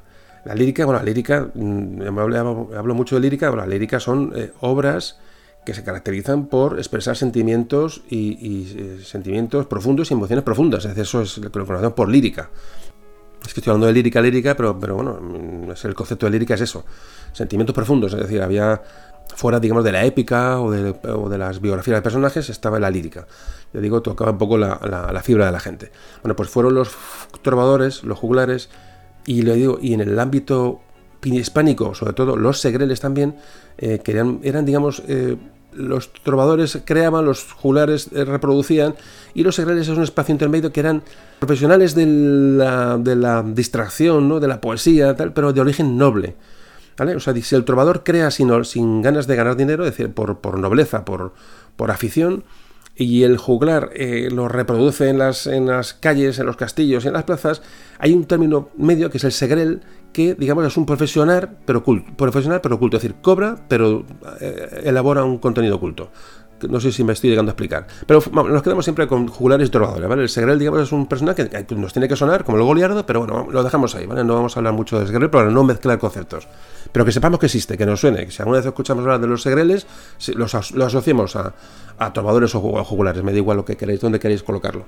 O lo Goliardo, por ejemplo. Pero repito, vamos, nos, centramos en, la puna entre jugulares y trovadores, que son las dos grandes, digamos, profesiones, entre comillas, que van a chocar. O van a chocar o se van, o se van a adaptar los unos a los otros. Hay que decir que, bueno, que si se simplifica, digamos, la, lírica medieval, ¿no? Lo que hemos hablado, ¿no? Está, eh, eh, todos los autores, digamos, eh, digamos, han simplificado entre autores trovadores y ejecutantes jugulares, ¿vale? Atribuyéndoles a los trovadores, digamos, un origen noble, culto, y a los juglares eh, pues, un origen popular, incluso inculto. Entonces, mm, digamos, aparece siempre la, diferencia o la, cómo diferencian unos y otros al trovador como crea por placer y al juglar como, digamos, desarrolla esta, esta obra por, por, oficio, por dinero. Esta simplificación es incorrecta porque, evidentemente, nos vale para un concepto general, pero, pero, pero no, se puede, no se puede simplificar ni generalizar.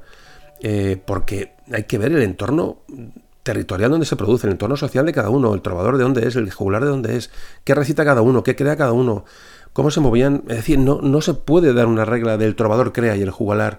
El, o el trovador crea de manera altruista y el, jugular desarrolla, o sea, muestra esa creación eh, cobrando.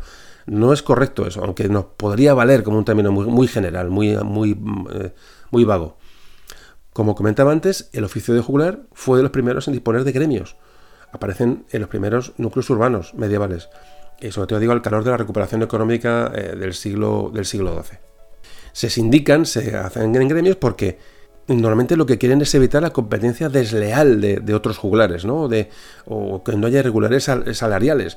Es decir, fijaros cómo los gremios aparecen ya de manera para, regular, sobre todo el tema económico y el tema, ya digo, el tema de, la competencia desleal lo que antes hablaba de, las, de, los, de los audios, ¿no? de las músicas, ¿no? de un derecho de autor, pues esto probablemente viene a ser, ya empieza a aparecer aquí.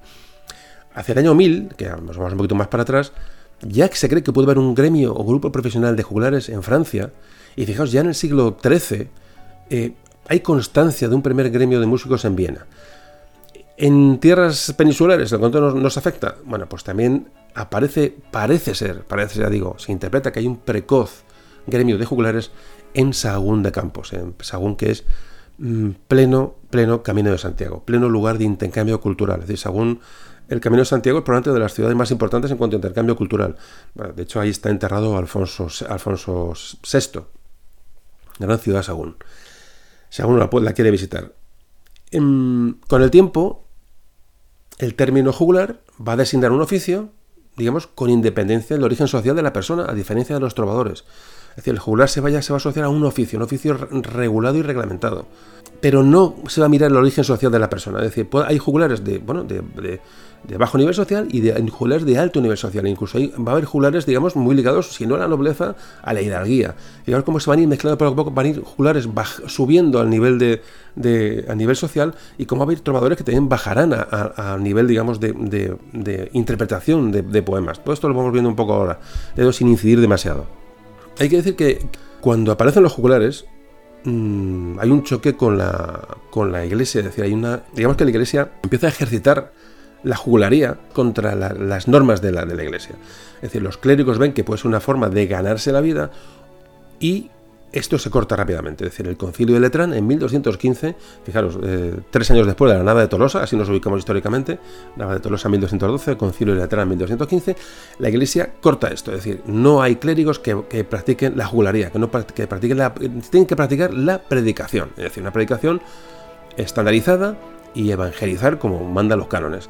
Y les alejan de, digamos, de, la, de lo mundano, ¿no? de lo juglar. En el caso de España, fijaos esto, esta diferenciación eh, de cómo diferencian digamos, los poemas, las canciones, el recitar de los clérigos de los juglares más mundanos, más, más populares, va a dar lugar a los mesteres, es decir, a la aparición de los mesteres de juglaría y los mesteres de clerecía. Hablamos luego de esto, ¿vale? Lo dejamos ahí y hablamos luego de los, de los mesteres.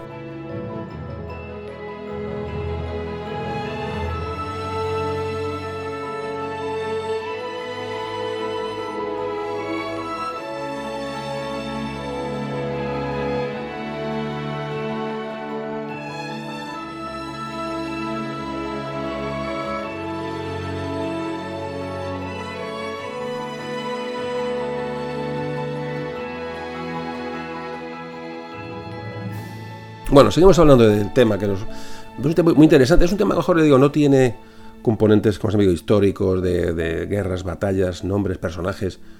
Eh, no lo podemos ubicar realmente en un momento histórico concreto, en tal año o tal década o tal, pero sí que abarca, porque abarca un espacio muy amplio. Pero fijaos eh, lo importante que es, sobre todo cuando ya caemos un poco la concepción general que tenemos de cómo se nutría la población de la época de información, que para mí es la clave, yo lo he dicho varias veces, pero para mí es la clave del audio. Es decir, cuando mm, eh, hablemos de la Edad Media, eh, vemos las pestes, vemos eh, luego posteriormente ya en el Renacimiento, bueno, sin llegar al Renacimiento, la imprenta, como todos estos temas que vamos viendo, como si luego lo metemos en una bolsa, nos va a dar una idea muy general de cómo las personas de aquella época vivían, cómo percibían la realidad. Y es un poco lo que quiero hacer hoy con, los, con la cultura recitada, es decir, con los, con jugulares, con los trovadores, que son personajes fundamentales en la, transmisión de cultural y la transmisión oral entre, entre generaciones. Bueno, vamos a ir siguiendo hablando, digo, luego hablaremos de los mesteres, que creo que es un tema que nos afecta en la península de manera muy importante. Eh, vamos a ir un poco ya cerrando el tema de los jugulares y de trovadores, vamos a ir un poco de esas punas que tuvieron unos, unos con los otros, que me parece mm, bonito, interesante. Vamos a meternos en este tramo de audio hablando de esto. Por otra parte, hay una otra circunstancia que agarraba la rivalidad entre trovadores y jugulares, es el dinero, el dinero en sí. Es decir, en la Edad Media la aristocracia tenía el dinero como un tabú. Es decir, era una cosa que no se, ni se nombraba. La nobleza no nombraba el dinero, se movía por otros, otros, eh, por otros motivos, ¿no? por, otras, por otros valores. Por eso el, lucro legítimo de los jugulares chocaba con la mentalidad de esa, de, sin ánimo de lucro ¿no? del, trovador, del noble, de, las cortes. Esta circunstancia va a hacer también chocar ¿no? al el sentimiento noble con, el jugular. Este afán de, lucrarse de dinero ante bueno, ese amor al arte ¿no? que tenían los nobles o los, los trovadores. También se chocan, una de las críticas que hacían los trovadores a los jugulares era que los jugulares, digamos, eh, actuaban, es decir, fingían sentimientos. Está hablando de la lírica, la lírica es puro sentimiento. Entonces, cuando un poeta compone lírica, es un trovador, ¿vale? La compone, él descarga ahí su, sentimiento, su, arte, su, interior, lo descarga en un papel y, lo que hace es simular, es decir, simular un llanto, simular emoción, simular lo que sea, ¿no? Sentimientos. Y esto también era, eh, bueno, una, una cosa que se echaba en cara que echaban en cara el trovador al jugular, digamos, para, para denostarlo. Es decir, el, el trovador sentía, pero el, jugular fingía. Fijaos que, que, ¿no? qué cantidad de conceptos ¿no? se, van, se van barajando y van, van apareciendo. Es decir, que los trovadores eh, eh, no, no, componían o no cantaban por interés, cantaban porque les salía del alma, de alguna forma. Luego, por supuesto, otra cosa que diferencia al trovador del jugular es algo que ya hemos tocado antes, y es un poco que el, trovador era, era singular, es decir, era una persona que creaba desde su yo, es decir, su persona creaba y lo ponía al, bueno, al, mm, para que la gente lo disfrutara, para que incluso el trovador, el plano del jugular, lo, esparciera. Y entonces, digamos que critica al jugular, lo critican de la manera de que no quieren que, los comparen de alguna forma, que el jugular ya sea, ya sea eh, agrupado en colectivos, en gremios, es decir, eh, eh, ya se están organizando para defenderse económicamente y, contra ataques de otros, de otros sectores, eso también se le echa en cara. Es decir, yo compongo porque me sale del alma y tú encima ya te estás organizando para defender tu negocio. También, digamos, era una crítica que ejercía el trovador sobre el, sobre el juglar. Pero ¿qué ocurre? Este, este esquema ¿no? de, nobleza o de composición por amor al arte contra la representación del juglar eh, simulada, eh, cobrando, etcétera, este esquema va a irse cambiando, va a ir, se va a ir modificando del siglo XII hacia el siglo XIII. ¿Qué pasa? La superioridad moral, digamos, o, incluso social del trovador respecto a los juglares, respecto a los juglares, va a decrecer o va a peligrar cuando ¿qué ocurre? Que algunos juglares empiezan a componer entonces, claro, cuando hay juglares que empiezan a componer, que son capaces de componer, que tienen cultura, que tienen don, que tienen un don de composición, estas diferencias se empiezan a romper. Es decir, ya hay juglares, buenos juglares, que componen sus propias obras. Con lo cual, realmente la única diferencia entre trovadores y juglares va a ser, digamos, su origen, su cuna. Entonces, fijaos cómo ya empieza a variar la cosa de una forma, de una forma importante. Es decir, hay cierta, durante tiempos pasados hay cierta arrogancia del, trovador, de su primacía, digamos, de su, de su, origen social. Pero ¿qué pasa? Que estos trovadores además estaban condenados eh, a veces, cuando ya empiezan a cobrar de una forma de las cortes, porque hay trovadores que también perciben su dinero por, sus composiciones, tienen un salario mínimo de la corte. Es decir, eh, eh, mientras los jugulares obtenían mejores, mejores beneficios. Es decir, había una, una envidia ya, ya no hablamos de una crítica, es una envidia del trovador que tenía unos ingresos mínimos, contraposición del juglar que ganaba mucho más dinero y, y la mayoría de las veces recitando sus obras. Era muy típico que decían los trovadores que, que, eh, tendríamos que darle dinero a un juglar era darle dinero al demonio, ¿no? Era un poco... Pero luego pasa una cosa, que realmente, claro, ¿cómo, cómo se expandía la obra de un trovador sin el juglar? Si, os fijáis, es una contradicción, porque realmente, eh, bueno, esto es así. El trovador sin el juglar no es nadie, es decir, su obra se va a quedar en un ámbito muy pequeño. el juglar va a dar a conocer la, obra, del, trovador. Es, todo, es todo muy difuso, hablamos de entre siglos, hablamos de, vamos a quedarnos, digo, con las pinceladas generales para, darnos un poco una idea de lo que, eran estas, estas personas, ¿no? trovadores y, jugulares. Hay que pensar que había trovadores que eran reyes. Alfonso X se le considera trovador. Condes, obispos. O sea, son eh, trovadores con un don cultural importante, con una inquietud cultural importante que van a empezar a componer. Es decir, que están hablando realmente de una élite nobiliaria importante eh, cuando hablamos de, de, ciertos trovadores. Otros no, son de, más de clases más bajas. Pero fijaos que estamos hablando de, en las cortes reales había trovadores y miembros, miembros de, Dios de, la, de, la, realeza. Había muchos trovadores que eran, digamos, eh, nobles que no tenían ingresos, es decir, que por la herencia, de los mayorazgos famosos, solamente el hijo mayor el que heredaba las posesiones del padre, bueno, pues estos hijos de segundos, terceros, cuartos, quintos, con un buen nivel cultural, pero sin, sin una herencia que, les llegara eh, con, contundente, bueno, pues se dedicaron mucho también a, bueno, con cierto nivel cultural, a buscar ingresos con, trovando o componiendo poesías. Hay que decir que aunque los jugulares empezaron a entrar en las capas altas, digamos, eh, hablamos de, de cortes y de cantaban o eh, recitaban para nobles, realmente sí que los trovadores se digamos los trovadores sí que se conservaron su ámbito de actuación en, en un público más selecto, es decir, en cortes eh, y ante nobles mucho más elevados. Es decir, el jugular llegó sobre todo a, un público burgués, no cabe duda, de estas ciudades que, se están, que están apareciendo, y nobleza inferior. Es decir, esto sí que es cierto que el jugular no llegó realmente con claridad a, bueno, a, recitar, digamos, de manera general, ¿no? ante las capas más altas. Entonces, claro, una de las eh, la crítica del trovador también hacia el juglar era el juglar que componía poesía era automáticamente tenía palos por, palos gordos de los trovadores, es decir, no, o sea, el trovador no quería que el juglar compusiese y además denostaban su, la calidad de la poesía. Pero claro, esto es esto realmente es complicado. Ponerle puertas a campo es difícil.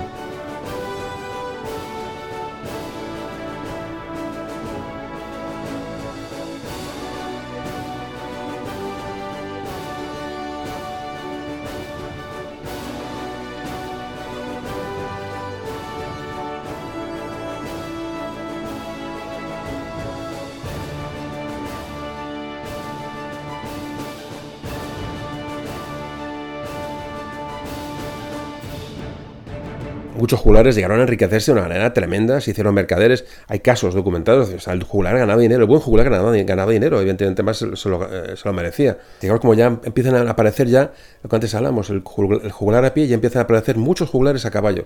El caballo, primero, tener una montura, primero les permitía llegar a sitios sin cansancio, mucho más rápido, pero además el caballo, el caballero, la figura del caballero medieval, que ya hemos hablado en algún audio, el tener un caballo era como hoy tener, pues no sé, pues una manzana de casas. Así, o sea, es así. Realmente tener un caballo, tener una espada, eh, mm, el jugular, en el momento que se que adquiere montura, le hace ganar reputación. Es decir, empieza a despertar el interés de los señores cuando ven que el jugular empieza a ganar en nivel económico, en, este caso. Digamos como se va produciendo una, evolución a través de los siglos que digo que es, que es difícil de percibir eh, dato a dato, pero que estamos viendo un poco, ya digo, por encima durante el audio. Así que ¿Qué supone todo esto? Bueno, pues que, evidentemente las cortes se afianzan los, los, los, trovadores, intentan afianzar, incluso los segreles, esta clase intermedia, ¿no? Estos baja nobleza, se unen a los trovadores para, digamos, para eh, frente, frente a los jugulares que empiezan también a, eh, a organizarse. Luego, evidentemente, los jugulares tienen una ventaja, que no estaban obligados a seguir las normas de la cortesía, es decir, tenían un, ámbito de actuación mucho más amplio, tenían mucha más, más flexibilidad a la hora de, hacer, de, recitar o de exponer sus, canciones. Entonces, claro, los temas eran mucho más, digamos, eh, mucho más picarescos o más picantes o, más disolutos, digamos, eh, por parte, por parte de los jugulares que por parte de los, de los tropadores. Hay una, una diferenciación en cuanto a la temática. Al final, lo que, es, lo que es un conflicto, lo que puede ser un conflicto de, digamos, literario entre juglares y trovadores pasa a ser efectivamente un enfrentamiento de clases, si se permite la expresión, porque los trovadores veían su poder amenazado, su poder, digamos, de su ámbito poético musical, por esta nueva clase ¿no? de, que emergía, los juglares, bueno, que, obtenían beneficios por, la, encima, por la ejecución de sus propias obras, es decir, el juglar vivía de la obra del trovador. Pero es que además, ya, digo, el conflicto se, se, agrava cuando empiezan ya a componer los juglares. ¿Qué ocurre? Que los juglares se empiezan a defender, es decir, los juglares se, em, se, aunan en gremios, en ciudades, es decir, los juglares no dejan que cualquier intruso eh, ejerza la juglaría porque sí. Es decir, tiene que tener una serie de condiciones y una serie de reglamentación y estar mm, en un sistema gremial. O sea, lo mismo que el trovador critica al juglar, el juglar también critica a, bueno, a los advenedizos, ¿no? Que intentaban imitar su profesión. Fijaros cómo realmente es una, esto es una cadena. La verdad es que el, al margen de que el trovador pudiera ganar menos que el juglar, bien, son conceptos que bueno, podemos dejar ahí.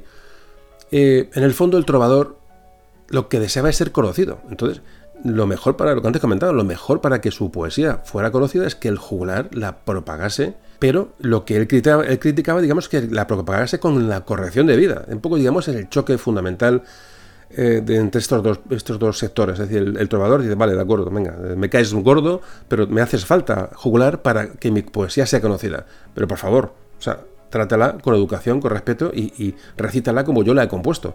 Es no añadas nada, no metas nada, no metas eh, eh, sátiras, no metas digo, temas picantes, temas eróticos, es decir, lo que se nos ocurra, ¿no? Entonces, ese, ese, ahí realmente la lucha, la, la, pugna viene ahí, un poco en cuanto a, a, la, forma, ¿no? A la forma de ejecutar las obras de los, de los trovadores. Pero claro, Jocular evidentemente hacía, hacía lo que le parecía oportuno. También, desde luego, si nos ponemos a pensar, cuesta, o dudamos, o que cuesta creer que los trovadores dejasen sus composiciones a los, a los jugulares gratis. Yo, imagino que por lógica algún provecho tendrían los, los trovadores para cuando daban a los, a los jugulares sus obras para que las, las, recitaran y las cantaran. Es decir, que, que puede haber un, digamos, una, un, interés, un interés mutuo en que las cosas, las cosas avanzaran. Al final ya, cuando el siglo XIV, bueno, ya mm, cerca ya del siglo XV, eh, ya cuando va a llegar, el Renacimiento, ya al final de la, al final de la Edad Media, la, empieza a decaer la poesía de los trovadores y entonces lo que provoca esta, esta decadencia de los trovadores es que produce una, una modificación profesional en los juglares. Es decir, la letra se va a separar de la música, con lo cual el, juglar o escribía poesía o tocaba música. Es decir, ahí el juglar se empieza a diferenciar, se empieza a especializar. Ya dejan de estar al servicio de un, de un trovador, empiezan a ser autónomos, empiezan a componer por su cuenta y de una manera libre. O estaban a sueldo de un señor importante o de un concejo de una ciudad. Es decir, eh, eh, pasan a ser heraldos, heraldos y músicos, ya dejan de ir por libre. Es decir, por ejemplo, el caso, bueno, eh, el arcipreste de Ita, Juan Ruiz, con el libro de Buen Amor, fijaros. Eh, eh, Juan Ruiz se reivindicaba como un juglar en el libro de Buen Amor.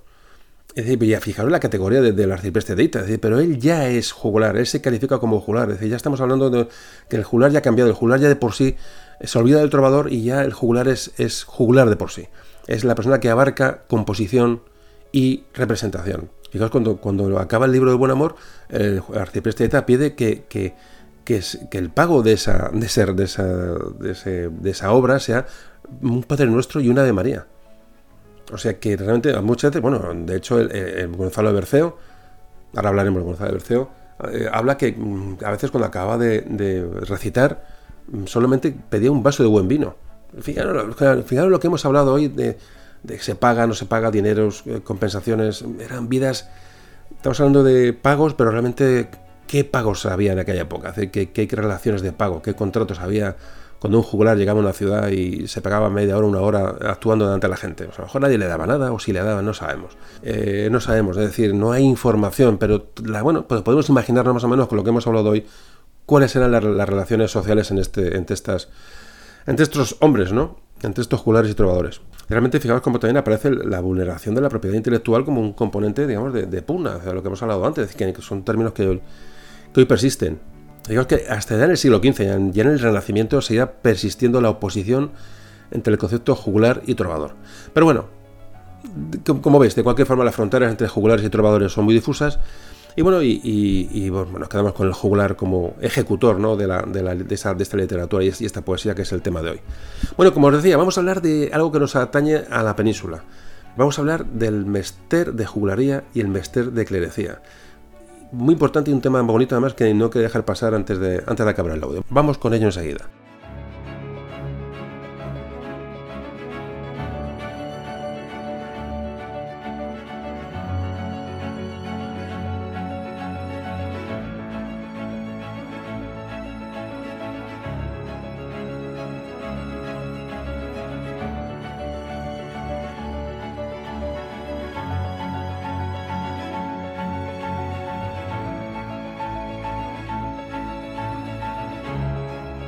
Bueno, el mester de juglaría y el mester de clerecía, que yo creo que todos lo hemos estudiado en los, colegios y tal, y, muchos tenemos alguna idea, pero yo creo que tratarlo, además es que estamos obligados a tratarlo.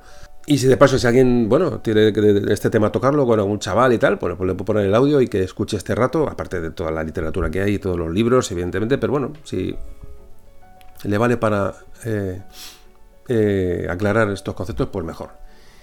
Hacemos otra doble labor. Ven, Mester de juglaría y clerecía. Bueno, a lo largo de la Edad Media, estos fueron los géneros poéticos, el mester de juglaría y clerecía, que, digamos, dominaron la península, sobre todo a partir del siglo XI aproximadamente. De ahí la importancia de conocer estos, mm, el mester de juglaría, de y clerecía para, eh, bueno, para conocer la literatura, nuestra literatura. Hay que decir que estos, estos géneros mm, más o menos mmm, perduraron durante unos 400 o 500 años, de 4 o 5 siglos. Estamos hablando de una, literatura fundamental en nuestra historia. Digamos que la palabra mester eh, significa oficio, arte, profesión. Eh, así que en España los primeros mm, cronistas orales, que, digamos mm, oficiales, pertenecían al mester de juglaría, digamos, arte u oficio de juglares. Es decir, cuando hablamos de mester de juglaría es agrupa a todos los juglares, es decir, al oficio de juglar durante siglos. Es decir, no es un libro, no es una técnica, no, el mester significa un arte, un oficio, digamos, que durante siglos ejecutaron o ejercitaron los juglares. Fundamental, juglares, mester de juglaría, difunden las noticias y difunden las leyendas y difunden la cultura. Importantísimo el juglar en la sociedad y medieval, fundamental, y por tanto el mester de juglaría como profesión. Repito, en este mester ya son conceptos que ya hemos tocado antes, pero bueno, lo, repetimos, el juglar, el mester de juglaría son, es música popular, no es música litúrgica. Es decir, por lo tanto, igual son despreciados por, por, la iglesia y comienzan a surgir, eh, al ser despreciados por la iglesia, y no, no iba a decir perseguidos, pero, pero muy, muy vilipendiados, empiezan a, mover sus, sus eh, composiciones hacia la juglaría de gesta, digamos que esta sí que la, avala la iglesia. Y la vida de santos. Antes hablamos de jugulares que, eh, recitaban cantares de gesta y vidas de santos. Estos jugulares ya sí son admitidos por la iglesia y son, son permitidos, no son, no son criticados. Digamos, la iglesia eh, a los jugulares les tiene, les tiene el, punto de mira, pero cuando cambian a recitar otro tipo de contenidos, la iglesia los, los contempla como, como admisibles. ¿Qué ocurre? Cuando estos juglares cambian esa jugularía más básica, más, más popular, digamos, más chusca, por decirlo así, no es la palabra correcta, pero bueno. Eh, ¿Qué ocurre? Empiezan a, cambiar sus, temas, se empiezan a meter en temas, eh, digo, de gesta, históricos, de vidas de santos, empiezan a escribir también de forma más culta, digamos, estos juglares ya no solamente distraen, sino que instruyen, fundamental el mester de juglaría en este caso, bueno, pues cuando este pasos empieza a dar de juglares que empiezan a, culturizar de una manera mm, más, eh, más profusa, digamos, sus, mm, sus, cantares, sus poesías, ahí nace el mester de clerecía. Es decir, el mester de clerecía como, como unas canciones más cultas. Es decir, el mester de clerecía es, digamos, lógicamente, posterior al mester de juglaría. Poco a poco empiezan a adquirir importancia ya no los juglares anónimos o los trovadores, sino empiezan a aparecer autores, autores de, eh, digamos, avalados por esto, por, los mesteres, sobre todo el mester de clerecía, que era mucho más culto. Digamos, ya empiezan a aparecer autores con nombre. La gente ya piden obras de autores reconocidos. Todo esto es muy lento, muy lento, pero esto empieza a ocurrir ahora con los mesteres. Es decir, los trovadores continúan su creación paralelamente y evidentemente podemos eh, eh, encontrar obras del Mester de Juglaría y obras del Mester de Clerecía y con unas grandes diferencias, aunque cuando observemos una obra medieval o leamos una obra, una obra del, del, medievo, podemos, vamos a tener podemos diferenciar por una serie de características si esa obra pertenece al Mester de Juglaría o pertenece al Mester de Clerecía. Por ejemplo, características del Mester de, de Juglaría. Son obviedades porque ya hemos hablado del tema, pero bueno, como nos atañe a nuestra literatura, digamos, nacional, pues, pues eh, es, es, importante conocerlo. Los temas más habituales del Mester de Juglaría, ya digo, son cantos, son cantos épicos, poemas amorosos, gestas heroicas, El lenguaje que utiliza el juglar se caracteriza bueno, por una métrica irregular. Utiliza la rima asonante, por ejemplo. Los recursos literarios que utiliza son muy sencillos. Eh, no buscan la complejidad, sino la fuerza narrativa. Va, dirigido a un público más, más simple, más llano. Entonces, bueno, cargan las composiciones de, épica, de exclamaciones. Eh, normalmente sus fuentes eran anónimas, de carácter oral, las modificaban a su conveniencia, lo que antes hemos hablado. E, eran enfocadas a un público un público iletrado, un público analfabeto, un poco el, este es Mester de Jugularía. Entre los poemas más célebres del Mester de Jugularía, pues, encontramos el Cantar de Amigo Cid, que antes comentamos que pudo entrar muy bien por el Camino de Santiago, el Cantar de Fernán González, el Cantar de los Siete Infantes de Lara, por ejemplo, el Cantar de Sancho II, son cantares típicos del Mester de Jugularía. Y el Mester de, de que le decía, mm, ¿cuáles son sus características con respecto al de Jugularía? Bueno, pues el Mester de que le decía comienza a ganar presencia más tarde, es decir, un Mester eh, una profesión, la del vestir de clerecía más, más culto, a una jularía avanzada, una jularía refinada, esta es la clerecía.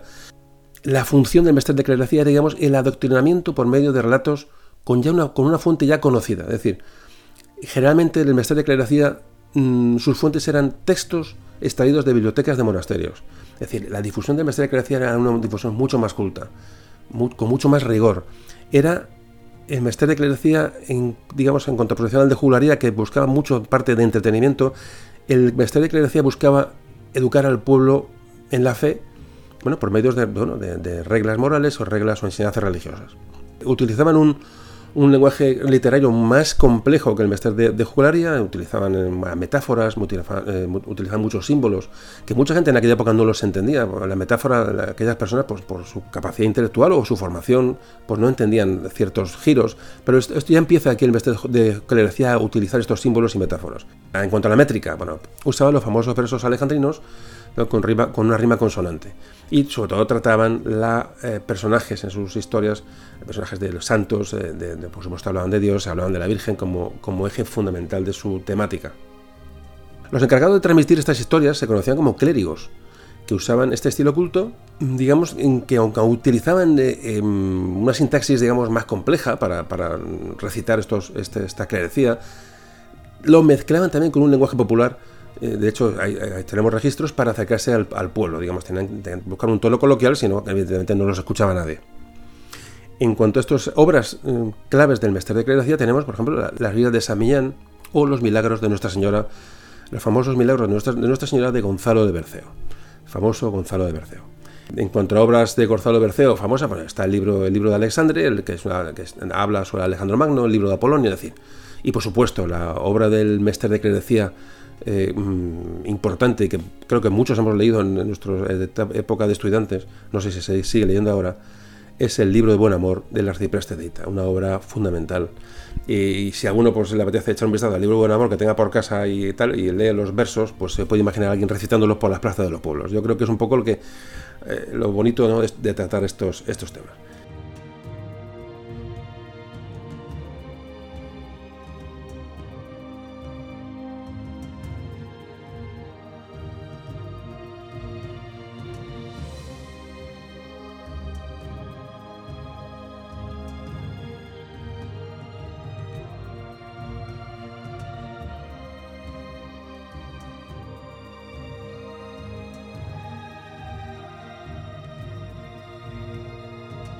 Como característica ya, bueno, principal del, del de Credecía, digamos, eleva al castellano, digamos, a la, a la literatura, mm, a una literatura de calidad.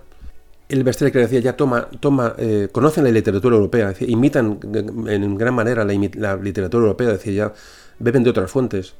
Famosa estrofa de la, cuaderna vía del Bester de Credecía, que antes hemos hablado, los, los cuatro versos de 14 sílabas alejandrinos eh, una sola rima eh, por estrofa. La, métrica del poema de Clerecía es muy uniforme, superior al, al Mestre de Jugularía, evidentemente. Por supuesto, hablan en lenguas romances, es decir, ya el Mestre de Clerecía abandona el latín, es decir, el, por ejemplo, el castellano nace aquí. Lo que decía Gonzalo de Berceo, el román paladino, es decir, el román paladino es el lenguaje popular, es decir, hay que hablar el lenguaje popular, hay que hablar el lenguaje popular, hay que hablar el román paladino, hay que hablar las lenguas eh, romances. El latín empieza a quedarse para un lenguaje muy culto. Pero, digamos, las, expresiones y la, elegancia del lenguaje es al mismo nivel que el latín. Es decir, cambian, el, cambian al, al lenguaje romance, pero conservan la elegancia del latín. Hay que decir que este Gonzalo de Berceo podemos considerarle como el primer poeta castellano identificado. Y de hecho, este Gonzalo de Berceo se hace, él, se considera juglar, fijaros, en, una de sus composiciones y como en una de sus, de sus escritos dice que, antes comentaba, que mm, simplemente recita por un buen vaso de vino. Él quiere evangelizar realmente y eh, utiliza todos los medios a su, alcance, hasta el punto de entrar, digamos, en, la, en el mundo de la juglaría, ¿no? Otra de las diferencias entre el mester de juglaría y, el mester de, de es que el, el mester de juglaría como antes hemos dicho, es anónimo. Es anónimo, puramente anónimo. El Mester de Clerecía ya tiene, ya tiene autores. Otra eh, diferencia entre ambos eh, mesteres es que el Mester de Jularia es de tradición oral. Es decir, no se escribe, solo se memoriza y se recita. Mientras que el Mester de Clerecía sí se realizan ya copias escritas de mala calidad hasta que llega la imprenta. ¿vale? Son manuscritos, son copias a mano, pero el, que transmite esa, información lo lee de un texto, es decir, no hay, eh, no hay memoria como el, como el jugular, ¿no? el mestre de, jugularía. Claro, por eso, aunque han quedado unas pocas copias de jugulares que hicieron para memorizar, para ayudar a memorizar los textos, evidentemente el mestre de jugularía en el mundo de lo jugular no ha llegado mucho hasta nosotros, es un poco el, problema. Y por último, como diferencias entre ambos, evidentemente es la cronología. Es decir, mientras el, el mestre de jugularía se populariza a partir del siglo ya del siglo XI, principalmente en el siglo XII, va a durar hasta el siglo XV, ya ha entrado el Renacimiento, el clérigo, el mestre de clerecía, entra, digamos, con fuerza en el siglo XIII, es decir, eh, entra después, entra ya con una, temática diferente, entra con unas composiciones más, más cuidadas, es decir, es un mester, un oficio más moderno y también mm, llegará hasta hasta, bueno, hasta hasta el Renacimiento. Pues nada, pues esto es un poco lo que. Podemos hablar de muchas más cosas, eh, muchas más cosas. La verdad es que hemos hablado. Tampoco quiero meternos un tema que digo que si avanzamos mucho y ahondamos mucho, pues llegar a ser un poco farragoso. Entonces aquí me paro.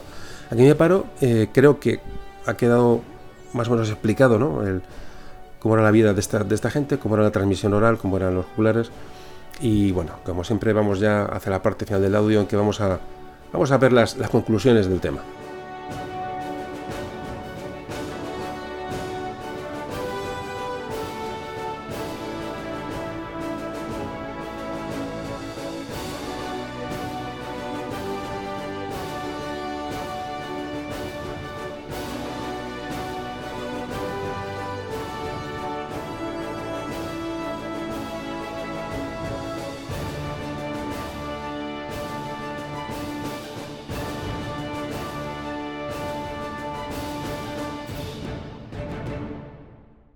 Bueno, pues conclusiones. Pues a ver, em, eh, a inicios ya del siglo XIV ya los trovadores empezaron a dejar de, escucharse. Es decir, he leído en algún sitio, perdonad que sea así tan, tan ligero, pero he leído en una, buscando información, he, leído en algún lado que se llegaron a contabilizar o a censar más de 200 trovadores en un momento dado en la península. 200 trovadores son muchos, eh, para hablando de la población que había y el interés por la cultura que era prácticamente cero. Pero fijaos que 200 trovadores registrados o, catalogados son bastantes. Bueno, pues estos trovadores dejan ya de sonar en las cortes, eh, de la península. La jugularía va a ir perdiendo también la atención del público, evidentemente. Esto, va, a ir declinando. Y van a ir cediendo paso a otros profesionales de las letras y de la poesía. Y va a pasar ya, y, la poesía ya pasa de la literatura cantada pues a una, a una lectura. Ya, por supuesto, cuando llega la imprenta, que no, tardará mucho en llegar, pues ya ni os cuento. Es decir, hay una, ya no son eh, actuaciones en público, sino que la, bueno, ya la literatura ya busca una, una transmisión silenciosa, una transmisión personal, ya cuando empiezan a aparecer, sobre todo ya digo, manuscritos, y ya cuando empieza a aparecer la imprenta es cuando evidentemente la literatura mm, pega su boom, ¿no? Y repito que el, el podcast de la, de, la, de la imprenta es fundamental también para enlazarlo con este. Le digo que la imprenta nace a mitad del siglo XIV. Es decir, que, este, prácticamente se eh, solapa ¿no? con, con estos, estos juglares y trovadores. ¿no? Pero aunque aparecerá la imprenta y la sociedad cambiará, hay que decir que durante al menos cuatro siglos, por lo menos, por lo menos, estos jugulares hicieron un trabajo de un valor incalculable. Crearon arte, crearon, crearon emociones y diversiones entre las gentes, transmitieron Mm, información, transmitieron leyendas, transmitieron historia, transmitieron conocimiento. Y fueron estos jugulares, acompañados de los trovadores, eh, los dos a la vez, fueron los verdaderos protagonistas de la literatura y la música medieval europea. Esto no se nos puede olvidar. Los jugulares, eh, que tienen una, llegaron, como antes hemos hablado, que llegaron a tener una formación y capacidad mm, enormes, llegaron a plantar, a plantar cara a los, a los trovadores, a esa altivez social de los trovadores. Es decir, ya eh, hay, un, hay un giro, como los jugulares empiezan a asociar profesionalmente cómo los jugulares empiezan a componer, cómo empiezan a pisar el terreno de los trovadores, cómo aparecen también los segreles, esa parte intermedia, ¿no? Eh, no se os olvide este nombre, los segreles como un paso intermedio entre trovador y, jugular, es decir, personas nobles, pero que, actuaban. De hecho, poco a poco los trovadores empiezan a, adoptar técnicas también eh, jugularescas, empiezan a, satirizar, empiezan a a, meterse con, para meterse con los jugulares y, en esa pugna también llegan a rebajar su, nivel literario. Es decir, hay una mezcla poco a poco, pero bueno, yo creo que hemos hablado de esto ya. De hecho, como antes os comentaba, de cuando se, bueno, evidentemente, ¿qué fue antes, el jugular o el, trovador? Eh, parece claro que, ya aparte que lo diga Menéndez Pidal, eh, parece claro que es el jugular el, que, bueno, el que, el que origina toda esta, esta transmisión cultural. El jugular fue una figura vinculada especialmente a la literatura, fue un notable elemento cultural, sobre todo en los siglos XI y XII, mucho más cercano al pueblo que las bibliotecas de los monasterios, que no nos quepa duda, es decir, el juglar fue el que llevó la poca cultura que llevaba la gente, la llevó el juglar. Es decir, había pocas personas que supieran leer, es decir, el, analfabetismo era norma general en la población medieval, y que ahora la imprenta posteriormente, pero podemos hablar que, que el, que el juglar transmite mucho más cultura que los propios monasterios. Mm, yo creo que de una manera clara. Es decir, es de una manera sencilla, digo, contando siempre con la, con la incapacidad de leer y escribir de la, de la población, incluso de la, de la población socialmente más alta. Ya en el siglo X hay constancia de que los jugulares recitaban esos poemas que se llamaban cantares de gesta, que ensalzaban las hazañas de los héroes de la Reconquista. Qué importante la Reconquista y la repoblación a la hora de, introducir esto, el componente de, la, de, los jugulares, de los cantares en, esta sociedad, que es fundamental. Por eso hablamos de que la gente se tenía que alimentar de algo, moralmente, espiritualmente, eh, anímicamente, tenían que, que, tener noticias de lo que pasaba, de, tener referencias de héroes, referencias de batallas, referencias de victorias, si no aquello era imposible. Es decir, la Reconquista como concepto de, de repoblación necesitaba de esta, del componente del, del jugular. Los jugulares, eh, si los vemos así, como intérpretes de este sentir de la población, es de lo mejor y lo más antiguo que, nos, que tenemos de nuestra literatura. La pena es que han llegado, como antes decía, muy diluidos en el, anonimato, porque, porque evidentemente sus composiciones, sus, composiciones o sus propios eh, personajes que creaban eran, eran, anónimos. No dejaron nada por escrito, no firmaron prácticamente nada.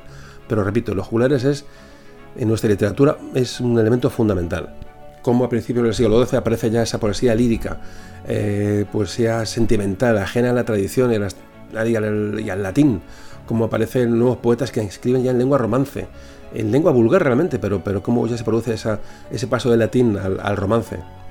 Cómo aparecen varios idiomas, por sobre todo por el sur, el sur de Europa, y cada zona eh, digamos, tiene sus poemas en su lengua romance. Cómo los jugulares van a ser transmisores de esa poesía de calidad del trovador, es decir, el, uno sin el otro no podía vivir. Un trovador escribió una, poesía y era conocida en un plazo muy breve, se conocía prácticamente por todos los lugares. Como los jugulares tenían una capacidad, hablan los textos las crónicas, una capacidad prácticamente sobrenatural de memorizar, porque no leían nada, es decir, el, jugular original, el jugular del siglo XII, el jugular es mm, recitado de memoria. O sea, fijaros la memoria que tiene que tener esta gente, cómo es decir, cómo mm, ha llegado hasta nuestros días, todas estas, eh, muchos, eh, digo, muchas de estas noticias han llegado hasta hoy en forma de leyendas, en forma de, mitos realmente, ¿no? Lo que hablamos también en aquel audio.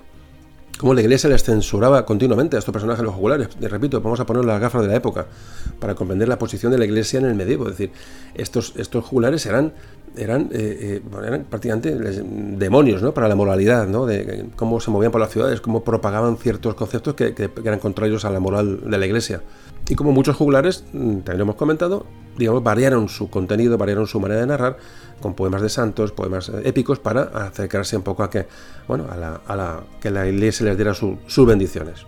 Así que eh, si queremos, eh, digo, como te he comentado, lo, ¿qué, jugulares nos interesan de cara a la literatura, a la, cara, de cara a la información que nos ha llegado hoy? Bueno, los, los, jugulares más elitistas, si se quiere llamar así. Es decir, lo que nos interesan de cara a la historia literaria son los que tuvieron contacto con, la nobleza, es decir, los que transmitieron la poesía popular medieval y que nos ha llegado hasta hoy, es decir, los juglares que actuaban en los pueblos, en las villas, fueron muy importantes para la gente, pero no nos ha llegado nada, es decir, de cara a nuestra información, a la historia, los juglares que nos interesan y los que nos llega información más o menos son estos que entraron en las cortes. No podemos olvidar que había un poeta árabe que también en muchos aspectos se asemejó eh, al, juglar, es decir, eran vidas paralelas. Viajaba como los juglares y, y sirve como estos de mensajero, es decir, prácticamente en el mundo musulmán había un juglar paralelo con unas características muy parecidas, muy parecidas.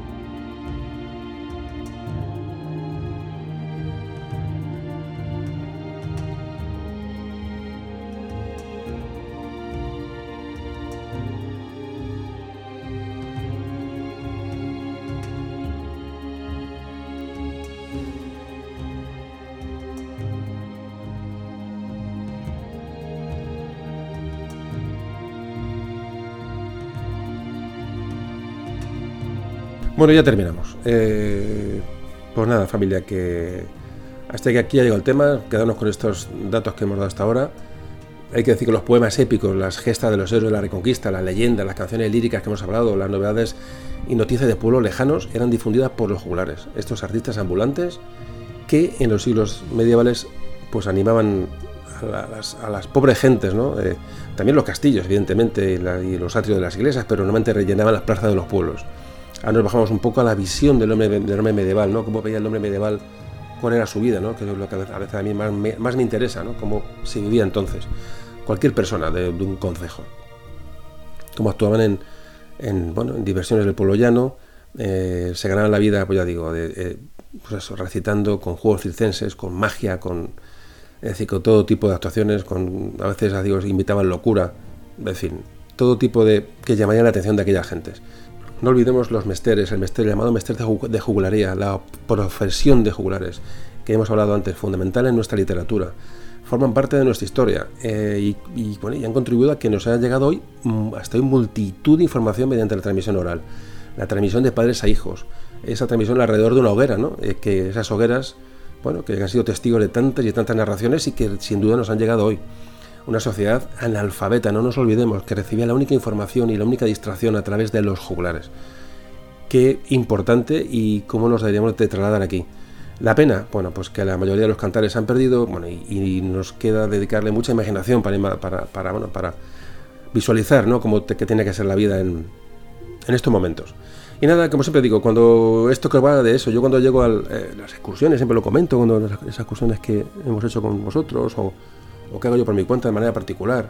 Cuando tú llegas a un pórtico románico, por ejemplo, y, te quedas viendo aquello, ¿no? Eh, eh, te imaginas en esos atrios de las iglesias, ¿no? Sobre todo en estos pueblos perdidos de montaña donde hay constancia de, bueno, que ha sido un pueblo, medieval, que tiene su rollo, ¿no? Su rollo de justicia o que tiene su placita mm, mayor donde te puedes imaginar muchas cosas. Ya digo, cuando tú te sientas en un pórtico románico y empiezas a, si sabes estas cosas, es una maravilla porque tú te imaginas pues esos niños, ¿no? Eh, una edad, la edad media, que estaban en plena en la reconquista, que no sabían si iban a venir los, los musulmanes, no iban a venir, eh, hambrunas, eh, epidemias, pestes, niños, me imagino, pues, cuando llegaba el jugular, ¿no? A, estos, a estas aldeas, cómo saldría la gente a recibirlos. tenía que ser una novedad absoluta. fijaros que hasta hace muy poco, y yo, yo, vamos, prácticamente tengo recuerdos de niños muy remotos, pero yo recuerdo a los cíngaros por los pueblos, caravanas de, de cíngaros con, con caravanas tipo oeste que iban por pueblos. Yo lo tengo muy remoto, pero he oído hablar a, a, gente, bueno, a, mis padres o a generaciones de mis padres de hablar de esto, es decir, de cómo seguía habiendo una juglaría, digamos, en el siglo XX. Entonces, es que los pueblos eran, eran lugares, si en el siglo XX estaban abandonados y, aburridos, fijaos en la, Edad Media. Yo imagino a niños cuando llegaba un juglar a, un sitio de estos, como un niño, me imagino lleno de piojos, ¿no? Eh, eh, que saldría con los ojos como platos a que qué contaba aquel hombre. O sea, su vida era aquella. Eh, la edad, la edad, mm, la, esperanza de vida de los padres de aquellos niños eran de 35-40 años como mucho. Eran vidas muy anodinas. En la Edad Media, en la vida entre un abuelo y, su nieto, su tataranieto, eran, no tenían prácticamente ninguna diferencia. No había cambios tecnológicos apenas. La agricultura era la misma, era el mismo arado, era la misma manera de recolectar, las guerras eran las mismas, conocían, todos conocieron eh, musulmanes y cristianos, todos conocieron reconquista, todos conocieron pestos, pestes, todos conocieron juglares, todos conocieron, las vidas eran las mismas. Y entonces este toque del juglar llevaba el único, la única luz en la niebla, como te decía, o voz en la niebla, como se titula el podcast, a esta gente. Esto es lo que tenemos que ver cuando nos sentemos, eh, cuando acompañamos por ahí de turismo. Eh, es lo que tenemos que disfrutar en nuestro interior y si alguien lo quiere compartir, lo queréis compartir con alguien que nos escuche, pues fenomenal. Pues eh, esto es lo que tenemos que, transmitir y disfrutar. O sea, la historia no solamente, como digo, con de épica y de victorias y de batallas y de personajes, sino una historia personal, una historia personal, una historia humana, una historia que tenemos, llevamos dentro y que conociéndola y teniendo cultura y teniendo conocimiento nos va a hacer crecer por dentro y sobre todo a disfrutar de la vida, a disfrutar de, ya digo, de un simple pueblo pequeñito que encontramos por ahí porque yo creo que es la, es la cuestión, lo que estamos intentando con estos audios. Bueno familia, pues me despido de vosotros, espero que, que este audio que está grabado en 2020 en plena pandemia del coronavirus, pues bueno, que, esto seguramente dentro de unos años esto será una anécdota, ya lo veréis seguro, y que bueno, que son momentos históricos que nos han tocado vivir, que comparado con lo que han vivido otros, esto es una, un simple tropezón, una anécdota, y tenemos capacidad para salir, aunque parezca mentira, ¿no? Pero que vamos, vamos a quedarnos con eso, vamos a quedarnos con la historia, con la historia humana, la historia humana y la historia de, aplicación a la vida, a la vida personal de cada día. Lo dicho, abrazos fuertes a todos y a ver si pronto nos vemos en el audio, en el audio 75. Memorias de un tambor.